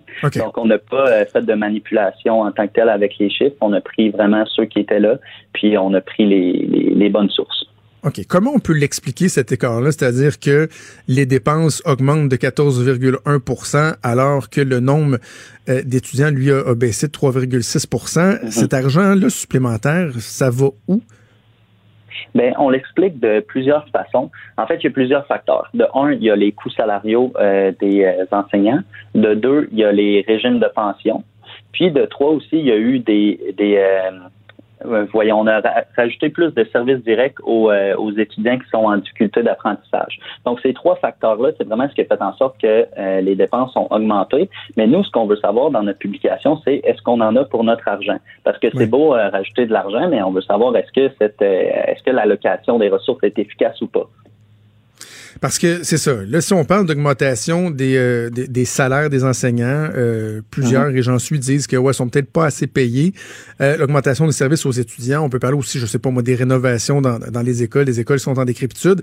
Pas mal difficile de, de, de remettre ça en cause. En même temps, il faut aussi se poser la question jusqu'à quel point on va pouvoir soutenir ce rythme-là. C'est un budget qui est déjà mhm. très, très, très important. Là, à part la santé, pas mal, selon moi, le plus gros budget euh, ou un des plus gros postes de dépenses au gouvernement. Mhm. C'est qu'à un moment donné, est-ce qu'on va pouvoir continuer à tolérer ce rythme-là? D'autant plus que, là, vous parliez d'une baisse du nombre d'élèves, mais la courbe va repartir dans l'autre sens. Il va y avoir plus d'élèves, là. Exactement. On a prédit, en fait, les démographes du euh, gouvernement ont prédit que le nombre d'élèves devrait augmenter de 7% dans les cinq prochaines années. Donc, 7% c'est quand même gros, surtout quand on sait que les dépenses ont augmenté alors que le nombre d'élèves diminuait. Là, si le nombre d'élèves commence à augmenter, on peut, on peut penser à ce qui va arriver avec les dépenses. Donc, et donc, donc là, le problème, avant de parler des solutions, le problème, c'est ça. C'est qu'à un mm-hmm. moment donné, ça risque d'être un, puissant fond.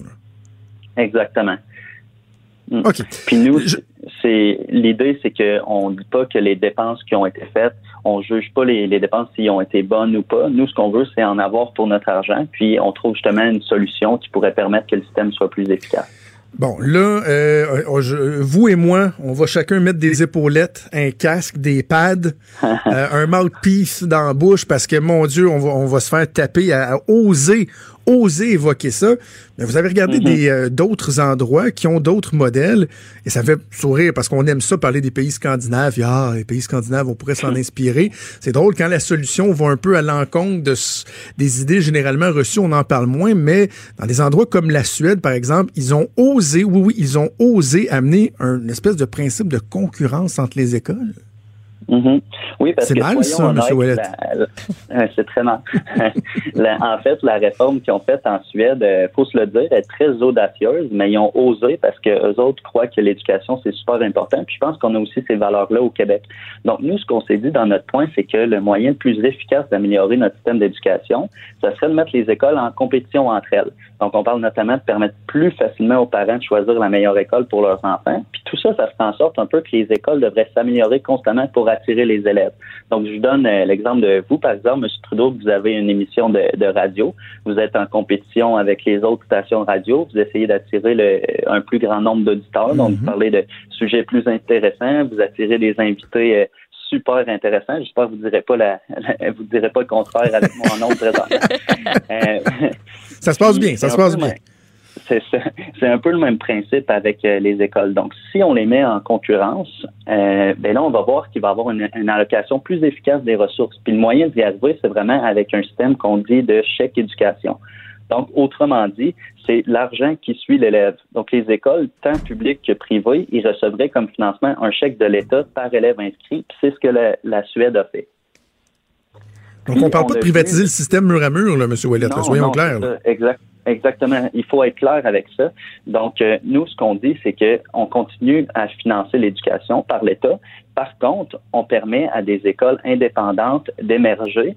Puis ces écoles-là vont être euh, vont être gérées par le privé, mais financées par le public. Donc, euh, il ne faut pas qu'on parle ici de privatisation. Là. Puis on dit que ça a entraîné ça du côté de la Suède, une amélioration de la performance scolaire de l'ensemble des élèves, augmenter le nombre d'inscriptions à l'université, le nombre d'années moyennes, euh, le nombre moyen d'années d'études. Euh, puis généralement, les gens qui fréquentaient, les élèves en fait qui fréquentaient une école indépendante performaient mieux que leurs collègues de l'école publique. Là, on voit tous les points positifs, mais il me semble que dans tout, il y a du positif, il y a du négatif. Est-ce qu'il y a quelque chose qui n'a pas bien été quand ils ont fait la réforme ou qui encore aujourd'hui est critiqué là-bas? Bien, c'est sûr que, comme toute bonne réforme, il y a une période d'adaptation. Hein? Fait que c'est sûr que le gouvernement là-bas a dû s'adapter. Par contre, ils ont vraiment bien fait les choses. Ils ont bien étudié euh, le dossier avant. Puis, on l'a vu justement qu'entre 1993 et 2009, il y a eu 360 écoles indépendantes qui ont été créées. Donc ça, c'est un peu un signe que le, système a bien performé. Puis comme vous le disiez, euh, la performance des euh, scolaires des élèves a augmenté, tout comme le nombre d'inscriptions à l'université. Donc ça, c'est des conséquences qui sont positives, puis qu'on peut en tirer euh, profit ici au Québec si on se base sur des systèmes comme celui de la Suède. Ça, ça, ça tombe sous le sens. J'ai de la misère, moi, M. Ouellet, à, me dire, mais mm-hmm. pourquoi, pourquoi on n'envisagerait pas de de tel genre de, de solution. C'est que nous autres, on, aime ça les monopoles, hein, parce que les écoles, vous, vous le dites dans, dans votre communiqué, c'est une, une, situation qui est quasi monopolitique. Là, ça s'apparente à des monopoles, c'est-à-dire que tu, tu rentres ton code postal, puis ça dit tu vas aller à cette école-là, il n'y a pas de compétition, il n'y a, a, pas, y a pas de, de, d'appétit là, de développer pour performer davantage, puis de, de faire performer les élèves. C'est-tu bon, des fois, des monopoles? Ben exactement. Tu sais, en ce moment, avec euh, les commissions scolaires, on investit quand même massivement dans, dans elles. Donc, euh, dans certaines régions, ça devient comme des quasi-monopoles. Donc, c'est difficile pour des écoles euh, privées d'émerger puis de faire concurrence à une grosse machine comme les commissions scolaires. Puis nous, ce qu'on dit dans notre point, c'est que ça devrait être plus équitable. Donc, on donne un financement qui est un chèque par élève à, l'école, qu'elle soit publique ou privée. Donc, ça les mettrait vraiment en compétition, tant les publics entre elles que publics et privés. Puis ça, c'est vraiment là qu'on va voir euh, les conséquences positives, comme on a vu en Suède. C'est fort intéressant, M. Ouellet. Euh, j'invite les gens qui veulent euh, consulter l'étude. Ils peuvent se rendre sur le site Internet de l'IEDM, le, papier qui s'intitule Éducation, contenir des dépenses tout en, en, améliorant la qualité de service. Merci, Miguel Ouellet. Ben, ça fait plaisir. Merci beaucoup à vous. Merci, Miguel Ouellet, qui est chercheur associé à l'IEDM. Vous écoutez Franchement dit.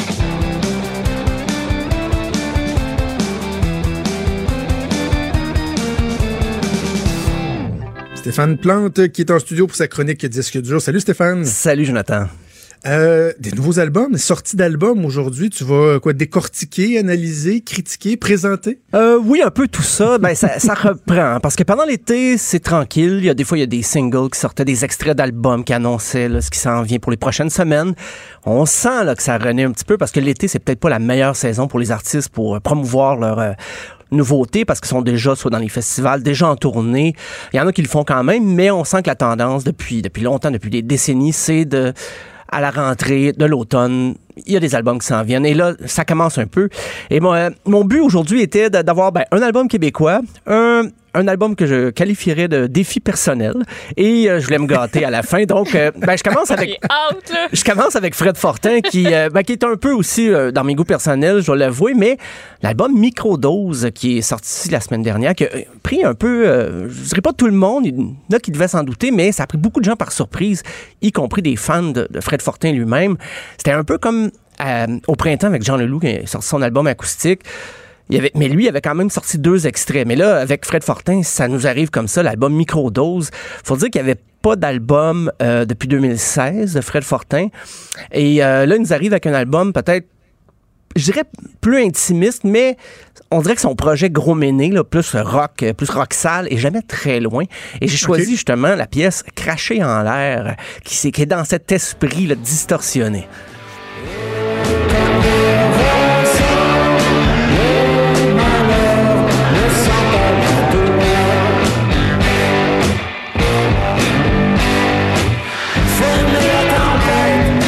Comme toi, la distorsion, la, la- la grosse guitare est, est pas loin. Oh, il y a le gros reverb aussi dans l'ampli, avec une exécution assez minimaliste, mais c'est voulu là. C'est pour ça, c'est pas pour rien. C'est une grosse tune à riff comme on dit, Euh, pas trop de fioritures dans les arrangements.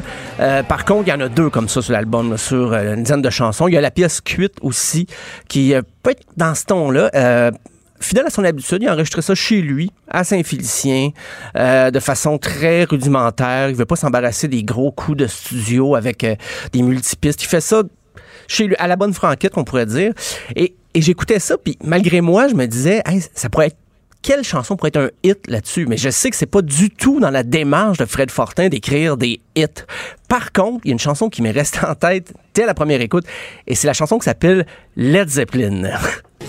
Ma plus belle, même quand tu te mords la babine Pour montrer que t'es fâché, ça se peut-tu j'hallucine? Si ça peut t'endormir, je te fais une ponce de gin. Ton chum est comme ton père, tu prends pour un de Zeppelin Si tu Ouais, J'aime ça.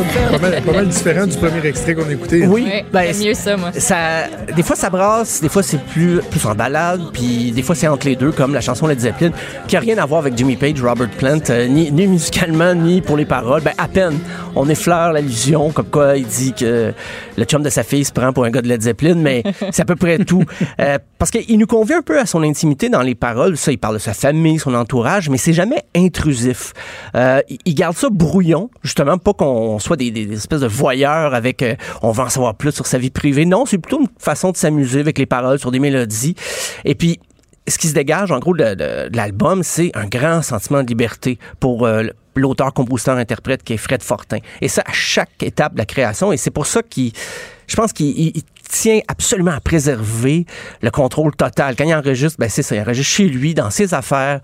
Euh, pas de producteur en arrière qui a un gros cigare qui surveille si c'est si ça peut jouer sur les radios FM. Ouais. Non, lui fait ça comme ça, ça il tente. Et c'est pour ça que les gens aiment Fred Fortin. Ben, les- ses fans le, continuent de le suivre. Et en écoutant ça, je me disais, ce qui, est, ce qui est bien pour lui, il peut faire des petits shows acoustiques avec ces chansons-là, si ça lui dit des formules plus minimalistes. Mais il peut aller chercher aussi son, son vieux complice, Olivier Langevin, qui a, qui a d'ailleurs participé sur l'album, pour y aller d'un gros show rock, comme il fait avec Gros Méné des fois, ou comme Olivier Langevin peut faire avec Galaxy. Donc, les chansons se prêtent à ces deux formules-là, et j'ai l'impression qu'on va y avoir droit au cours des prochaines semaines. Et euh, maintenant, c'est la portion défi. de- C'est ça, parce que là, c'était ton album québécois. Là, c'est la portion défi. Puis j'ai Euh, comme, je suis je, je- contente. je sais ça va être lequel des deux prochains. oui, c'est Taylor Swift et Oh, l'album yeah. Lover. Euh, cet album-là, il était attendu. C'est pas une surprise là, comme euh, avec Fred Fortin. hein. Taylor Swift, il y avait- je pense qu'il y avait 8 extraits déjà sur 18 chansons qui étaient sortis. Euh, c'est son septième album, donc un album de plus que Fred Fortin, mais les comparaisons s'arrêtent là. Euh, ça a été commenté là, sur les réseaux sociaux. J'avais, j'essayais d'éviter ça. J'essayais d'éviter de, de lire tout ce qui était écrit. J'avais l'impression d'écouter l'album avant de l'entendre vraiment. Mais ce qui ressortait beaucoup, c'était elle a écrit les chansons elle-même. Et c'est des chansons qui n'étaient pas des restants de ses albums après qu'elle n'avait pas gardé. C'est vraiment des chansons qu'elle a voulu écrire juste pour cet album-là. Mais quand on fouille un peu, on se rend compte il y a trois chansons sur 18 qu'elle a vraiment écrites elle-même. Parce qu'elle a des collaborateurs, c'est, il y a beaucoup de producteurs. C'est vraiment l'inverse de la démarche de Fred Fortin. Là, on parle de beaucoup de gens derrière la console qui s'assurent que les 18 chansons soient des hits. Euh, on va écouter d'ailleurs l'extrait éponyme, le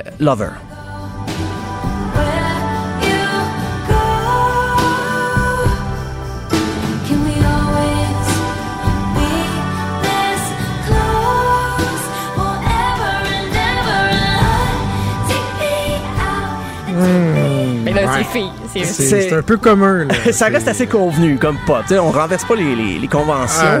Mais c'est drôle parce que dans la pub, dans ce qu'on a voulu, on a misé sur l'audace. Comme quoi, là, Taylor Swift s'affirmait de plus en plus.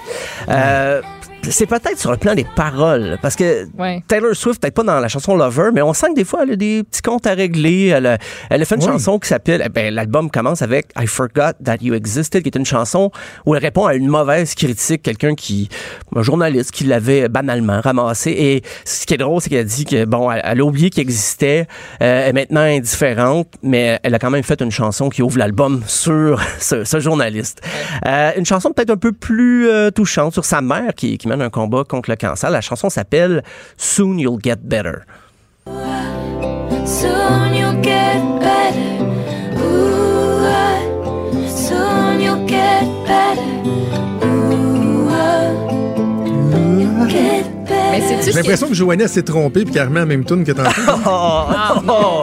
Mais c'est-tu ce que je trouve le fun avec cette chanson-là? C'est que ça me fait penser à la Taylor Swift des premières années qui, Ah. était, qui était pas mal plus country que d'autres choses, Ouais, qui ouais, avait ouais. sa guitare toujours pas trop loin, ce qu'on a un peu perdu avec... Oui. Ben, un peu. C'est Hey, vrai. Perdu totalement. country. Oh, Ben oui, oui, avec ses grands cheveux blonds bouclés, puis ah, c'était bon. Ben, c'est vrai qu'on l'oublie un peu. Et là, c'est avec les Dixie Chicks, en fait, une participation euh, qui est, ben, ça fait longtemps qu'ils voulaient travailler ensemble. Et euh, une chanson toute personnelle. Elle, elle a même demandé l'avis à sa famille, euh, savoir est-ce qu'elle devait mettre cette chanson-là sur l'album. Puis elle a dit qu'elle serait peut-être pas capable d'interpréter en spectacle à cause de la charge émotive. Mais aux dernières nouvelles, sa mère semble aller bien avec ses traitements, mais sa mère a dit oui, oui, tu peux chanter la chanson, il n'y a pas de problème. Euh, mais c'est vrai que en général, dans les paroles, elle revendique un peu une chanson qui s'appelle The Man, où elle, elle se demande quelle aurait été sa carrière si elle avait été un homme. Euh, puis donc, dans les thèmes abordés, on sort un petit peu du sirupeux, le- de- du rose bonbon. Mais cet album-là n'a pas fait de moi un fan. C'est très léché, les arrangements trop formatés. Euh, c'est pas que j'aime pas la pop, j'assume très bien mon côté des fois un petit peu, euh, un petit peu cheesy, mais là c'est, c'est, on dirait que c'est, prévu pour être des hits et ça, ça a fonctionné. Ça a été le meilleur album euh, aux États-Unis dès la- les premiers jours de sa sortie. Euh, et aussi un succès critique, étonnamment, ben, côté américain surtout. Euh, mais là, c'est- là que moi je trouve que c'est pas un album d'audace. Mais là, on, on dit qu'elle défie les conventions, qu'elle se remet en question. Ben, c'est peut-être ces conventions à elle dans lesquelles on l'a toujours un petit peu étroitement tenu, mais je, je pense qu'il y a des albums de Pat Benatar qui secouent plus les conventions que ça. Faudrait pas charrier. Euh, c'est pas un sommet d'audace, là. Vraiment pas. Euh, ben les, mais ses fans vont continuer de la suivre euh, parce que c'est, c'est, des balades pop. Là. Il y a ce, Oh, un petit ça- peu de rythme. Ça s'écoute bien. là. Moi, entre autres, je l'ai quasiment tout écouté au complet. là. Puis la chanson Paper Rings, elle s'écoute bien. Elle est le fun. C'est euh, upbeat un peu. Puis euh, Joe, ça continue dans le thème de, du mariage. Dans Ah cette ouais. chanson-là, elle dit juste euh, Toi, t'es, t'es le mien, c'est sûr, je veux te marier. Puis j'ai pas besoin d'un gros caillou. Ah. J'ai juste besoin, tu sais, sais, Paper Ok. Rings. tu sais, ça. Ah elle dit ouais. Je m'en fous de Bon. tout ça. Là. Maud, elle Regarde. passe ses messages. euh. Ah oui, c'est ça, par, par Taylor Swift. voulu. Ah, OK. Il y a quand même, euh, il y a 18 C'est vraiment la meilleure, là. OK? Oh, ça donne comme ça. Mais il y a, donc, euh, il y a plus qu'une heure de 18 musique. chansons? 18 chansons. Ouais, t'es généreuse. On va lui donner ça. Euh, et là, c'est le moment où je, plaisir. je me regarde. C'est euh, The OCs. C'est euh, l'album Face Stabber.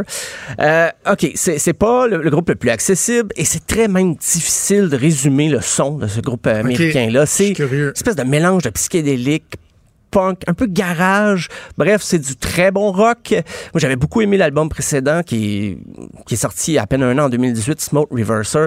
Et Récidive, et je pense qu'ils sont encore moins accessibles qu'ils pouvaient l'être.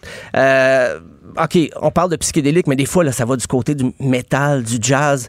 Je disais à quelqu'un, il disait, c'est comme John Coltrane, mais joué par Judas Priest. Je- ah, ben c'est pas fou. J'aurais aimé y penser. On va écouter une pièce qui est peut-être...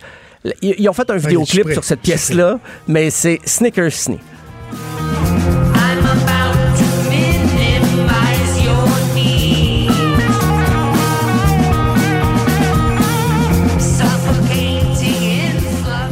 OK, OK.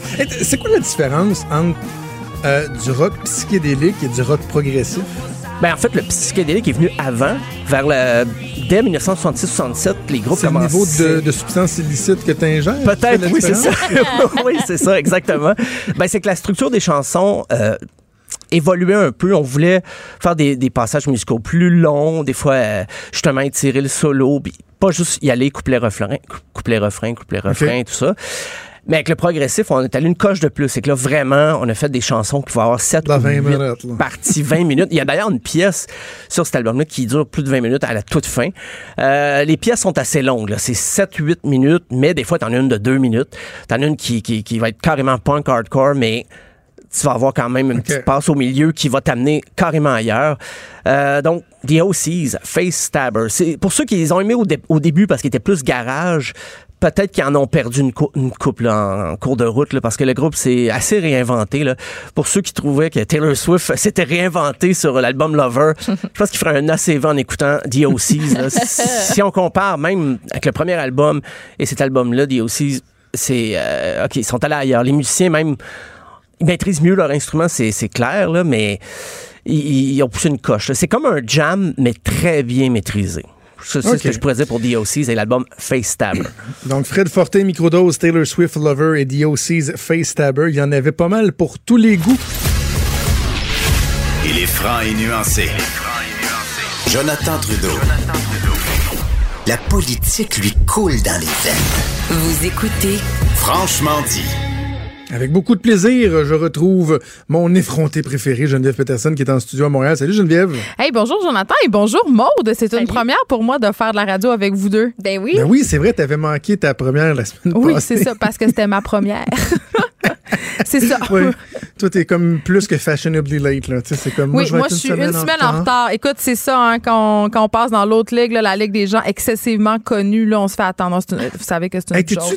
comment, comment va ta zénitude? Parce que quand on s'est vu la semaine dernière à Montréal, euh, il y avait le lancement de, de Fabuleuse. T'étais, Ouais. pas mal stressé. Ouais. Là, tu, tu te situes où, là? Ben là, je te dirais, euh, je vous dirais, je suis pas encore habituée, euh, que je suis pas, je suis très zen là. Moi, c'est, c'est tout le temps, c'est la même chose à chaque fois que je sors euh, livre ou que j'écris une pièce ou que j'ai un nouveau projet.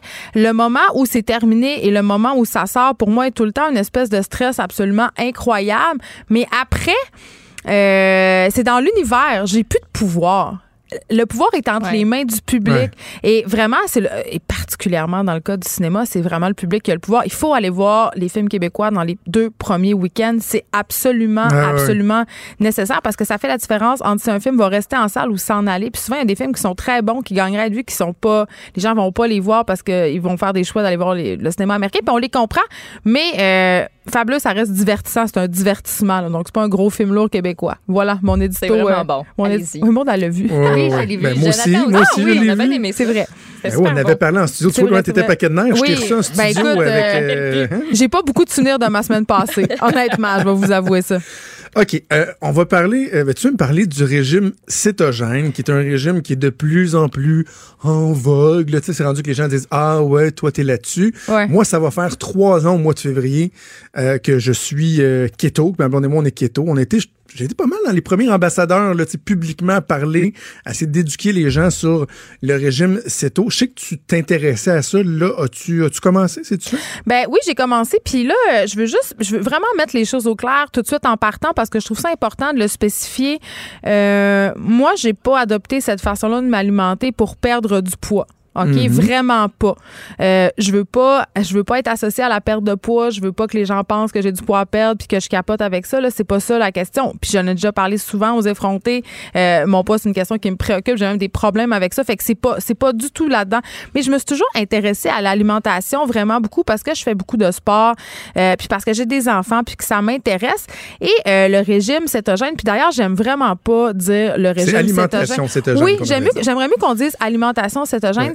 Euh, J'avais envie d'essayer ça pour voir parce que j'étais curieuse. Mais évidemment, il faut, je trouve ça très, très important de dire qu'avant de se lancer là-dedans, il faut faire ses devoirs. Mhm. Parce que moi, j'ai vu du monde qui disent qu'ils sont, euh, qui, qui, qui ont une alimentation cétogène, euh, puis que c'est pas ça du tout, là. Tu sais, je veux dire, puis euh, je trouve ça important de se documenter. Avant, c'est ça que j'ai fait. Je te dirais que j'ai lu environ, je te dirais, un bon mois et demi avant de me lancer. C'est ce que ma blonde avait fait il y a trois ans. C'est euh, ça, d'ailleurs. donc- Et, et- et à l'époque, c'était surtout juste sur les, les forums euh, médicaux qui parlaient de ça parce que c'est vraiment partie de la, de la science dans le traitement des, des diabétiques. Ouais. Puis ma blonde qui avait jamais je vais employer le terme régime dans les circonstances, mais qui n'avait Oui. jamais fait aucun régime ou qui avait jamais utilisé une, ati- une alimentation particulière, là, t'es très, très, très euh, sceptique par rapport à ça. Oui, puis médecin là-dessus pendant blonde, trois donc, mois avant de m'embarquer là-dedans. Ouais, ouais. Euh, et, et voilà. Donc, tu as fait tes devoirs. J'ai fait mes devoirs. euh, puis ça, a commencé par faire un post sur ma page Facebook pour dire je m'intéresse à ce type d'alimentation-là. Qu'est-ce que vous me suggérez comme lecture? Et j'ai lu un livre fascinant qui s'appelle Code obésité, qui est écrit par un médecin néphrologue puis qui parle Oui. beaucoup de notre relation avec le sucre, l'insuline. C'est un peu ça la base du régime cétogène, Mhm. si on veut. Euh, la page Facebook Vive le bacon aussi était quand même pour moi une mine d'informations. Deux livres aussi, euh, manger euh, gras pour perdre du poids. Euh, bon. Mais là, moi, c'est pas de ça que je voulais parler, euh, Jonathan et Maud, dont je voulais vous parler. Euh, c'est une chose, le régime cétogène, mais je capote des réactions des gens que j'ai autour de moi quand je fais mon coming out. OK. Tu sais, les gens, là, c'est comme si je disais au, au- au monde autour de moi que j'avais une maladie honteuse. Les Hein. gens sont en réaction, là. Ah, mais c'est ça, fait que c'est là, c'est ça. Fait que là, là, tu manges juste du bacon puis du beurre. Et là, tu vas te rendre malade, tes reins, ton cholestérol. Le monde capote. Le monde pense qu'on mange juste des affaires dégueulasses. Euh, puis j'ai, honnêtement, là, je pense que je suis rendue au point, puis là, ça va être un peu paradoxal ce que je dis, étant donné que je le dis à la radio, mais je suis rendue au point où je me dis, je vais juste plus le dire. Ben, vais écoute, moi, j'ai atteint à un moment donné ce point-là parce que, tu sais, pour la petite histoire, là, quand j'ai commencé à parler de ça à Québec, j'avais mon choix avec Richard Martineau à l'époque. Personne connaissait l'alimentation cétogène. La docteure Evelyne Bourdieu-Roy, celle qui a coécrit les deux livres, là, Perdre du poids en, en mangeant, En mangeant du du gras, ouais. euh, les trois premières entrevues qu'elle a données de sa vie sur le régime cétogène, c'était avec euh, moi à la radio. Ça piquait la curiosité des gens les- parce que la logique de de- de- de- de- d'améliorer sa santé et peut-être même dans certains cas perdre du poids, parce que comme parce tu l'as ça dit, ça ne doit pas être l'objectif. Ouais. Euh, les gens disent, ben non, ça se peut pas. Ouais, on manger du gras, puis perdre du poids ou être en meilleure santé, c'est illogique. Mais la réponse, c'est que scientifiquement, c'est tout à fait logique parce que notre corps est pas fait pour absorber autant, au- autant de sucre. Fait que cette espèce de pédagogie-là, là, moi, je- pendant plusieurs mois, là, c'était rendu, j'avais un fanbase, des auditeurs qui embarquaient là-dessus, qui me tenaient au courant, là, tous les jours de leur, comme de leur progrès. Qui, Oui, oui. Ben, moi, nous autres, Moi, ils appelaient ça la secte du bacon. Non, moi, j'avais pas ils ça la c'est secte ça. du bacon. Parce que là, moi, je suis pas dans votre gang. OK? Là, vous deux, vous avez ce type d'alimentation-là. Puis moi, dans ma tête, c'est vraiment flou. Parce que tout Ouais. le monde a l'air de dire une chose et son contraire. Puis est-ce qu'on peut juste clarifier c'est quoi ça? Qu'est-ce que, admettons, là, dans une journée typique, là, tu te lèves, tu déjeunes, tu manges quoi, tu dînes quoi, tu Attends, sais il y a quoi? tellement de possibilités, Maud, mais genre, pour vraiment simplifier ça, pour que les gens comprennent, là, disons simplement, on jase. là. Au départ, tu évacues tous les aliments, tous les aliments qui contiennent du sucre, ça c'est la base. là. Un et du- et un, un haut index glycémique, les farines, euh, le riz, les pâtes, les légumineuses, les légumes racines, mais sont compensés par, il y a- par autre chose, le gras. Tu sais, C'est sûr que, mais je veux qu'on parle de pourquoi on haït le gras comme ça à ce point-là dans notre culture, pourquoi c'est honni. Euh, on en a déjà parlé ensemble, Jonathan, dans d'autres chroniques, du lobby euh, du sucre qui a beaucoup, beaucoup eu avantage à mettre, euh, à, à- à parler du gros méchant gras pour pouvoir s'immiscer hein, dans, dans la culture alimentaire, c'est-à-dire pouvoir commencer à vendre du sucre à Kraft, à toutes ces compagnies-là. Parce que si on enlève du gras, qu'est-ce qu'il faut faire? Faut Manger ra- du sucre. C'est exactement ça. Et notre notre peur du gras, elle vient aussi beaucoup de ça, du lobby du gras qui a, eu, qui, a été très, très fort dans les années 80. Donc, manger céto, c'est pas genre manger du beurre, du bacon, de l'huile de coco, puis tu à longueur de journée, on mange aussi des légumes, on mange des fruits. Euh, puis aussi, il faut le dire, là, il y a des gens qui sont vraiment intenses, qui pèsent leur bouffe, euh, qui sont très, très stricts, mais tu peux être keto libéral, là. Tu peux Exact. manger une pêche, là. Tu sais, Ce que je suis, ce que je suis la euh, semaine devenu. dernière. Oui, Mais- mais- parce que toi, t'as perdu ton poids, ton objectif. Ben, en fait, moi, moi, moi j'avais perdu 20 livres en quoi, peut-être trois mois. Ouais. Depuis ce temps-là, je me maintiens. Cet été, ça a été une dérape parce que j'ai triché un peu plus. Tu sais, c'est con, mais juste la bière, c'est Ah super. ouais, on est allé au resto l'autre fois ensemble, puis t'as mangé des pâtes, là. C'est correct. Oui, vous m'avez corrompu, mais ça valait la peine. Mais je voulais tu pas sais- être- mais, mais, mais juste pour répondre à, à- à ta question, euh, pour le vulgariser, là, sa plus simple expression, Maude, là, c'est comme si notre corps, moi c'est toujours comme ça, je l'ai dit, c'est comme si notre corps était une voiture hybride. C'est vrai. C'est-à-dire qu'on marche, mettons, à l'essence. L'essence, c'est les sucres qu'on a. C'est-à-dire que pour aller chercher l'énergie, le corps va brûler les sucres. Tu sais, fait que t'as ta réservoir, ton réservoir à essence, il va le brûler, il va brûler les sucres. Mais si tu coupes cette alimentation-là, c'est-à-dire que tu baisses vraiment ton apport en glucides, à un moment donné, il n'y en a plus de sucre à brûler. Fait que là, c'est comme si une voiture se mettait en mode électrique à la place. Il va switcher, c'est ce qu'on appelle la cétose. Et là, il va se mettre à aller brûler tes, tes réserves de gras, aller chercher l'énergie dans le gras plutôt que le sucre, étant donné qu'il n'y plus de sucre. De là, l'importance d'avoir un apport augmenté en gras, parce que tu en brûles tellement que c'est là où les gens disent, ouais, c'est pas logique de manger du, plus de gras. Ben oui, c'est parce que tu en brûles tellement que comme ça devient ça, ton, ton carburant, si on veut, ben ça reprend plus de gras pour faire avancer. OK. Tu sais, et- il y a, il y a- il y a comme une espèce de mythe autour du bacon. sais, Le monde Mais pense ça frappe que... l'imaginaire. Ben, c'est ça. Ils pensent que ça, je, mange deux livres de bacon par jour. Tu sais, je dois en manger une fois ou deux semaines. C'est des, tu sais, je vais donner des- un exemple. Euh, yogourt. Mettons, nous autres, on met du yogourt nature dans, dans des trucs pour faire. Ben, tu prends plus le yogourt là, à 0,5% Non, non, tu prends Plein le plus fat possible. Ouais, ouais. tu vas le prendre le, le- le plus fat, la mayonnaise. C'est fini les affaires de mayonnaise légère, mais qui compense en mettant plus de sucre ou du faux sel ou quoi que ce soit. Non, non, tu prends la full fat, celle qui est plein de gras. Fait et tu mets du beurre partout. Puis, fait que, premièrement, t'es- tout est, plus goûteux. Puis en plus, tu manges tellement moins parce que tu arrives à satiété beaucoup plus rapidement avec un apport plus soutenu en gras. Ben c'est ça. Puis là, moi, je vais vous parler des effets parce que moi, c'était vraiment pour ça. C'était une curiosité. Je voulais voir c'était quoi l'effet. Vu que moi, c'est pas la perte de poids que je cherche. Moi, mon chum, il est intolérant au gluten. Fait que tout en partant, c'est sûr que c'était pas un gros drame pour moi de laisser aller le pain, les pâtes, ces affaires-là. J'en mange déjà tellement peu. Euh, J'en cuisinais plus à mes enfants, par exemple. Donc là, je trouve ça un peu dur la transition, mais je leur ai fait goûter des macaronis cétogènes. Tu remplaces les pâtes par les choux-fleurs, c'est extraordinaire. Mais pour vrai, euh, la- je lisais partout que ça augmentait l'énergie, que les Mhm. performances sportives étaient plus grandes, qu'on était plus concentré, qu'on dormait mieux. Je dois dire que c'est vrai. Je sais pas. C'est Ben oui. Psychosomatique en ce moment, mais là, Non, ça non, va non. faire deux semaines. Puis moi, j'avais presque une alimentation cétogène quand même à la base. faut quand même le préciser, là, je l'ai dit, mais je le répète. Mais je le vois, les effets, et évidemment, on dégonfle, mais d'une façon incroyable. là, genre, je- j'ai pas mesuré, je veux pas embarquer dans mesurer mon tour de taille, me peser. Mais t'as remarqué. Mais je le vois très bien. Mais oh, non, mais que regarde, oui, que oui. Maud, moi, je vais donner des exemples. Moi, je, je- je souffrais d'insomnie. Mes problèmes d'insomnie ont, ont- ont été réglés. Quand j'ai beaucoup de stress, ça m'arrive encore, là, mais c'était quotidien. Euh, moi, le plus gros, un des plus gros changements, ça a été sur euh, les brûlements d'estomac, les problèmes gastriques. Il y a des années que j'étais même suivi. J'avais pris des, médicaments, Nexium, Pantoloc, etc.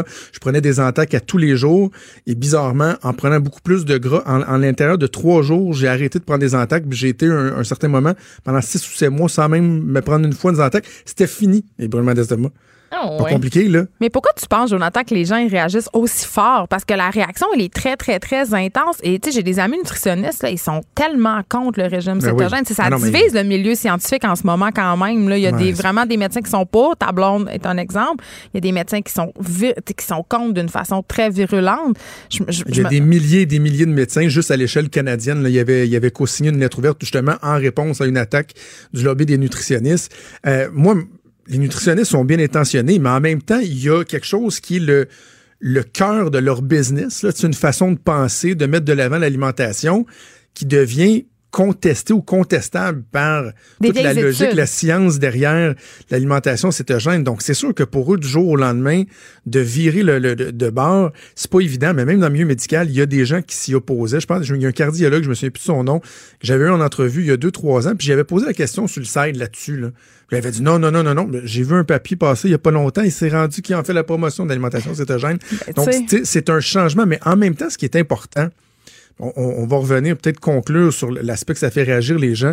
Moi, là, j'ai jamais dit à quelqu'un, là, ben voyons, tu, comment, pourquoi t'es pas cétogène? Fais comme moi. Tu devrais- Exact. Regarde, fais ce que. What, en anglais, ils disent whatever suits you. Si ça te va, ce que ton, garde correct. Moi, je fais pas chier les gens avec ça. Quand on me pose des questions, j'y réponds. Mais moi, je cœur pas le monde avec ça. Là. Je parle jamais de ça en nom. Il fut une époque où j'en parlais tout le temps parce que tout le monde m'en parlait.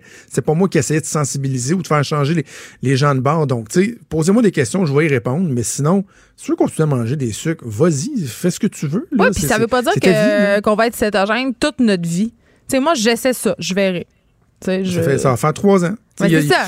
Mais moi, curieux que de parler à des gens que ça fait 10-15 ans. Ouais. Je sais pas. Tu sais, j'en ai cherché sur mon wall Facebook. J'ai posé la question. J'ai dit, ça fait 10-15 ans que vous faites ça. J'ai pas eu de réponse parce que je pense que c'est relativement encore trop nouveau. Euh, donc, peut-être dans 5 ans, on pourra voir euh, s'il y a des gens qui persévèrent. C'est pas si difficile que ça. Ceci dit, là, ça se fait quand même relativement Mais bien. ça se fait C'est très très intuitif.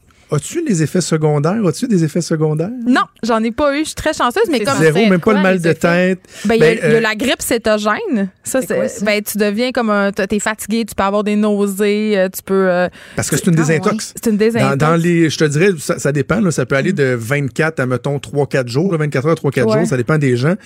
La- on est tellement dépendant au sucre, on s'en rend tellement pas compte que quand on, on coupe l'apport en sucre, euh, moi, je l'ai eu, le, le front engourdi Ouais, pendant a plein de 48 symptômes. heures. Ah, ouais. tu tu, Hey, je savais pas tu ça. urines ta vie. Oui, Ça un effet vrai. diurétique épouvantable. Fait faut que tu bois vraiment beaucoup, beaucoup, beaucoup, beaucoup d'eau. Ouais. Et un des symptômes que c'est pas tout le monde qui a, et moi je l'ai eu, c'est que pendant un certain temps, tu pues de la gueule. Oh là là, non, je pense pas. Ouais, mais c'est vraiment particulier parce que c'est pas comme avoir mauvaise haleine, tu sais, quelqu'un qui se brosse pas les dents ou qui a mangé de l'ail. C'est vraiment l'effet de la cétose dans ton corps fait en sorte que c'est vraiment dans, dans ton souffle, dans ta respiration.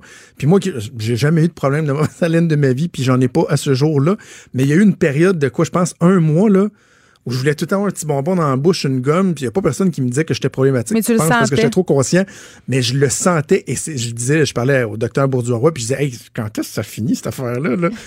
puis à un moment donné, ça a juste arrêté. Mais il y a certains effets secondaires comme ça, mais qui passent et qui sont euh, amplement, amplement euh, comblés par euh, les effets bénéfiques. Là, ben, moi, j'ai pas eu trop d'effets secondaires, mais comme je disais, je, je mangeais. Tu sais, j'étais pas une pas grosse loin. mangeuse de sucre ni de glucides, d'affaires avec Ouais. indice glycémique. Donc, euh, je pense que c'est pour ça que je m'en tire très bien. Bon. Hey Geneviève, toujours un plaisir. C'était ma confession. on- C'était ma on- confession c'est jeudi. super intéressant. Moi, ce genre de trucs-là Ben oui, intéressant. m'intéresse beaucoup, beaucoup. Je sais pas si je ferais le, le, le switch. Je suis tellement bibite à sucre, là. Vous avez même pas idée, là, comme... Et là là. Mais Je ce te juge! Non, c'est pas vrai, c'est pas vrai. C'est ça. Mais ce qui est impressionnant, les filles, c'est que le, dans le, tu sais, moi, le nombre de personnes que j'ai connues qui ont embarqué dans le CETO, le taux de rétention est super élevé. Oui, parce que les, les effets là, Les gens sont continuent, rapides là. et bénéfiques. Puis tu le vois tout de suite. C'est ça. que Quelqu'un qui veut faire ça comme un plus. régime d'un mois et demi, c'est pas bon. Là. Après ça, tu non. vas reprendre ton poids, tu vas, tu sais, c'est vraiment un changement de mode d'alimentation. Bref, euh, on aura l'occasion de suivre Mais pour ton vrai, évolution. si vous faites le keto depuis longtemps, plus longtemps que Jonathan, écrivez-moi sur ma page Facebook Geneviève Peterson parce que je, je suis vraiment curieuse d'entendre vos témoignages. Moi, j'ai un projet de documentaire euh, sur l'alimentation, puis j'aimerais ça vous entendre. Franchement dit. Jonathan Trudeau. Et Maude Boutet. Appelez ou textez au 187 Cube Radio 1877 827 2346. Cube Radio. Cube Radio. Maude, euh, quand la loi 21 a été adoptée au printemps, on, certains disaient, bon, ben, enfin, le débat va être derrière nous, mais on savait que, tu sais, avec la mise en application de la loi, on ferait face à certains écueils, certains débats, controverses, etc. Là, il y a un aspect qui est intéressant parce que on se souviendra que dans la loi 21, le gouvernement a accepté de donner un droit acquis aux profs qui portaient déjà un signe religieux.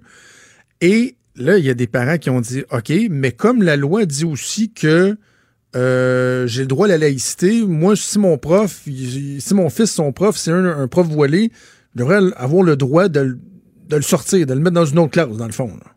Ouais. Et puis, Et puis, le ben, gouvernement ça, dit quoi? ça n'a pas passé. C'est non. C'est non.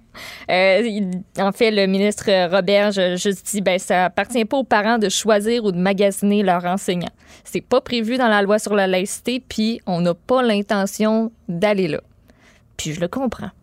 Ben, c'est ça que j'allais ouvre la dire. Qu'est-ce que t'en porte à- penses? Ça ouvre la porte à bien trop d'affaires. Très weird, hein? Ben oui. Puis tu sais, il l'a bien expliqué, ça va se faire graduellement, ça. L'accès à justement une éducation complètement laïque. Ça peut pas se faire en claquant des doigts. Ils ont mis un, euh, une, euh, voyons, juste parce que je veux dire euh, le mot, il y a un droit acquis Oui, c'est présentement. Fait, que c'est sûr qu'en mettant le droit acquis, ça, ça venait de pair avec ça. Puis, écoute, ce serait quoi la solution pour eux? Je sais pas, mais on peut. S'il y en a un qui commence, après ça, ça ouvre la porte à bien trop d'affaires. Ça marche pas.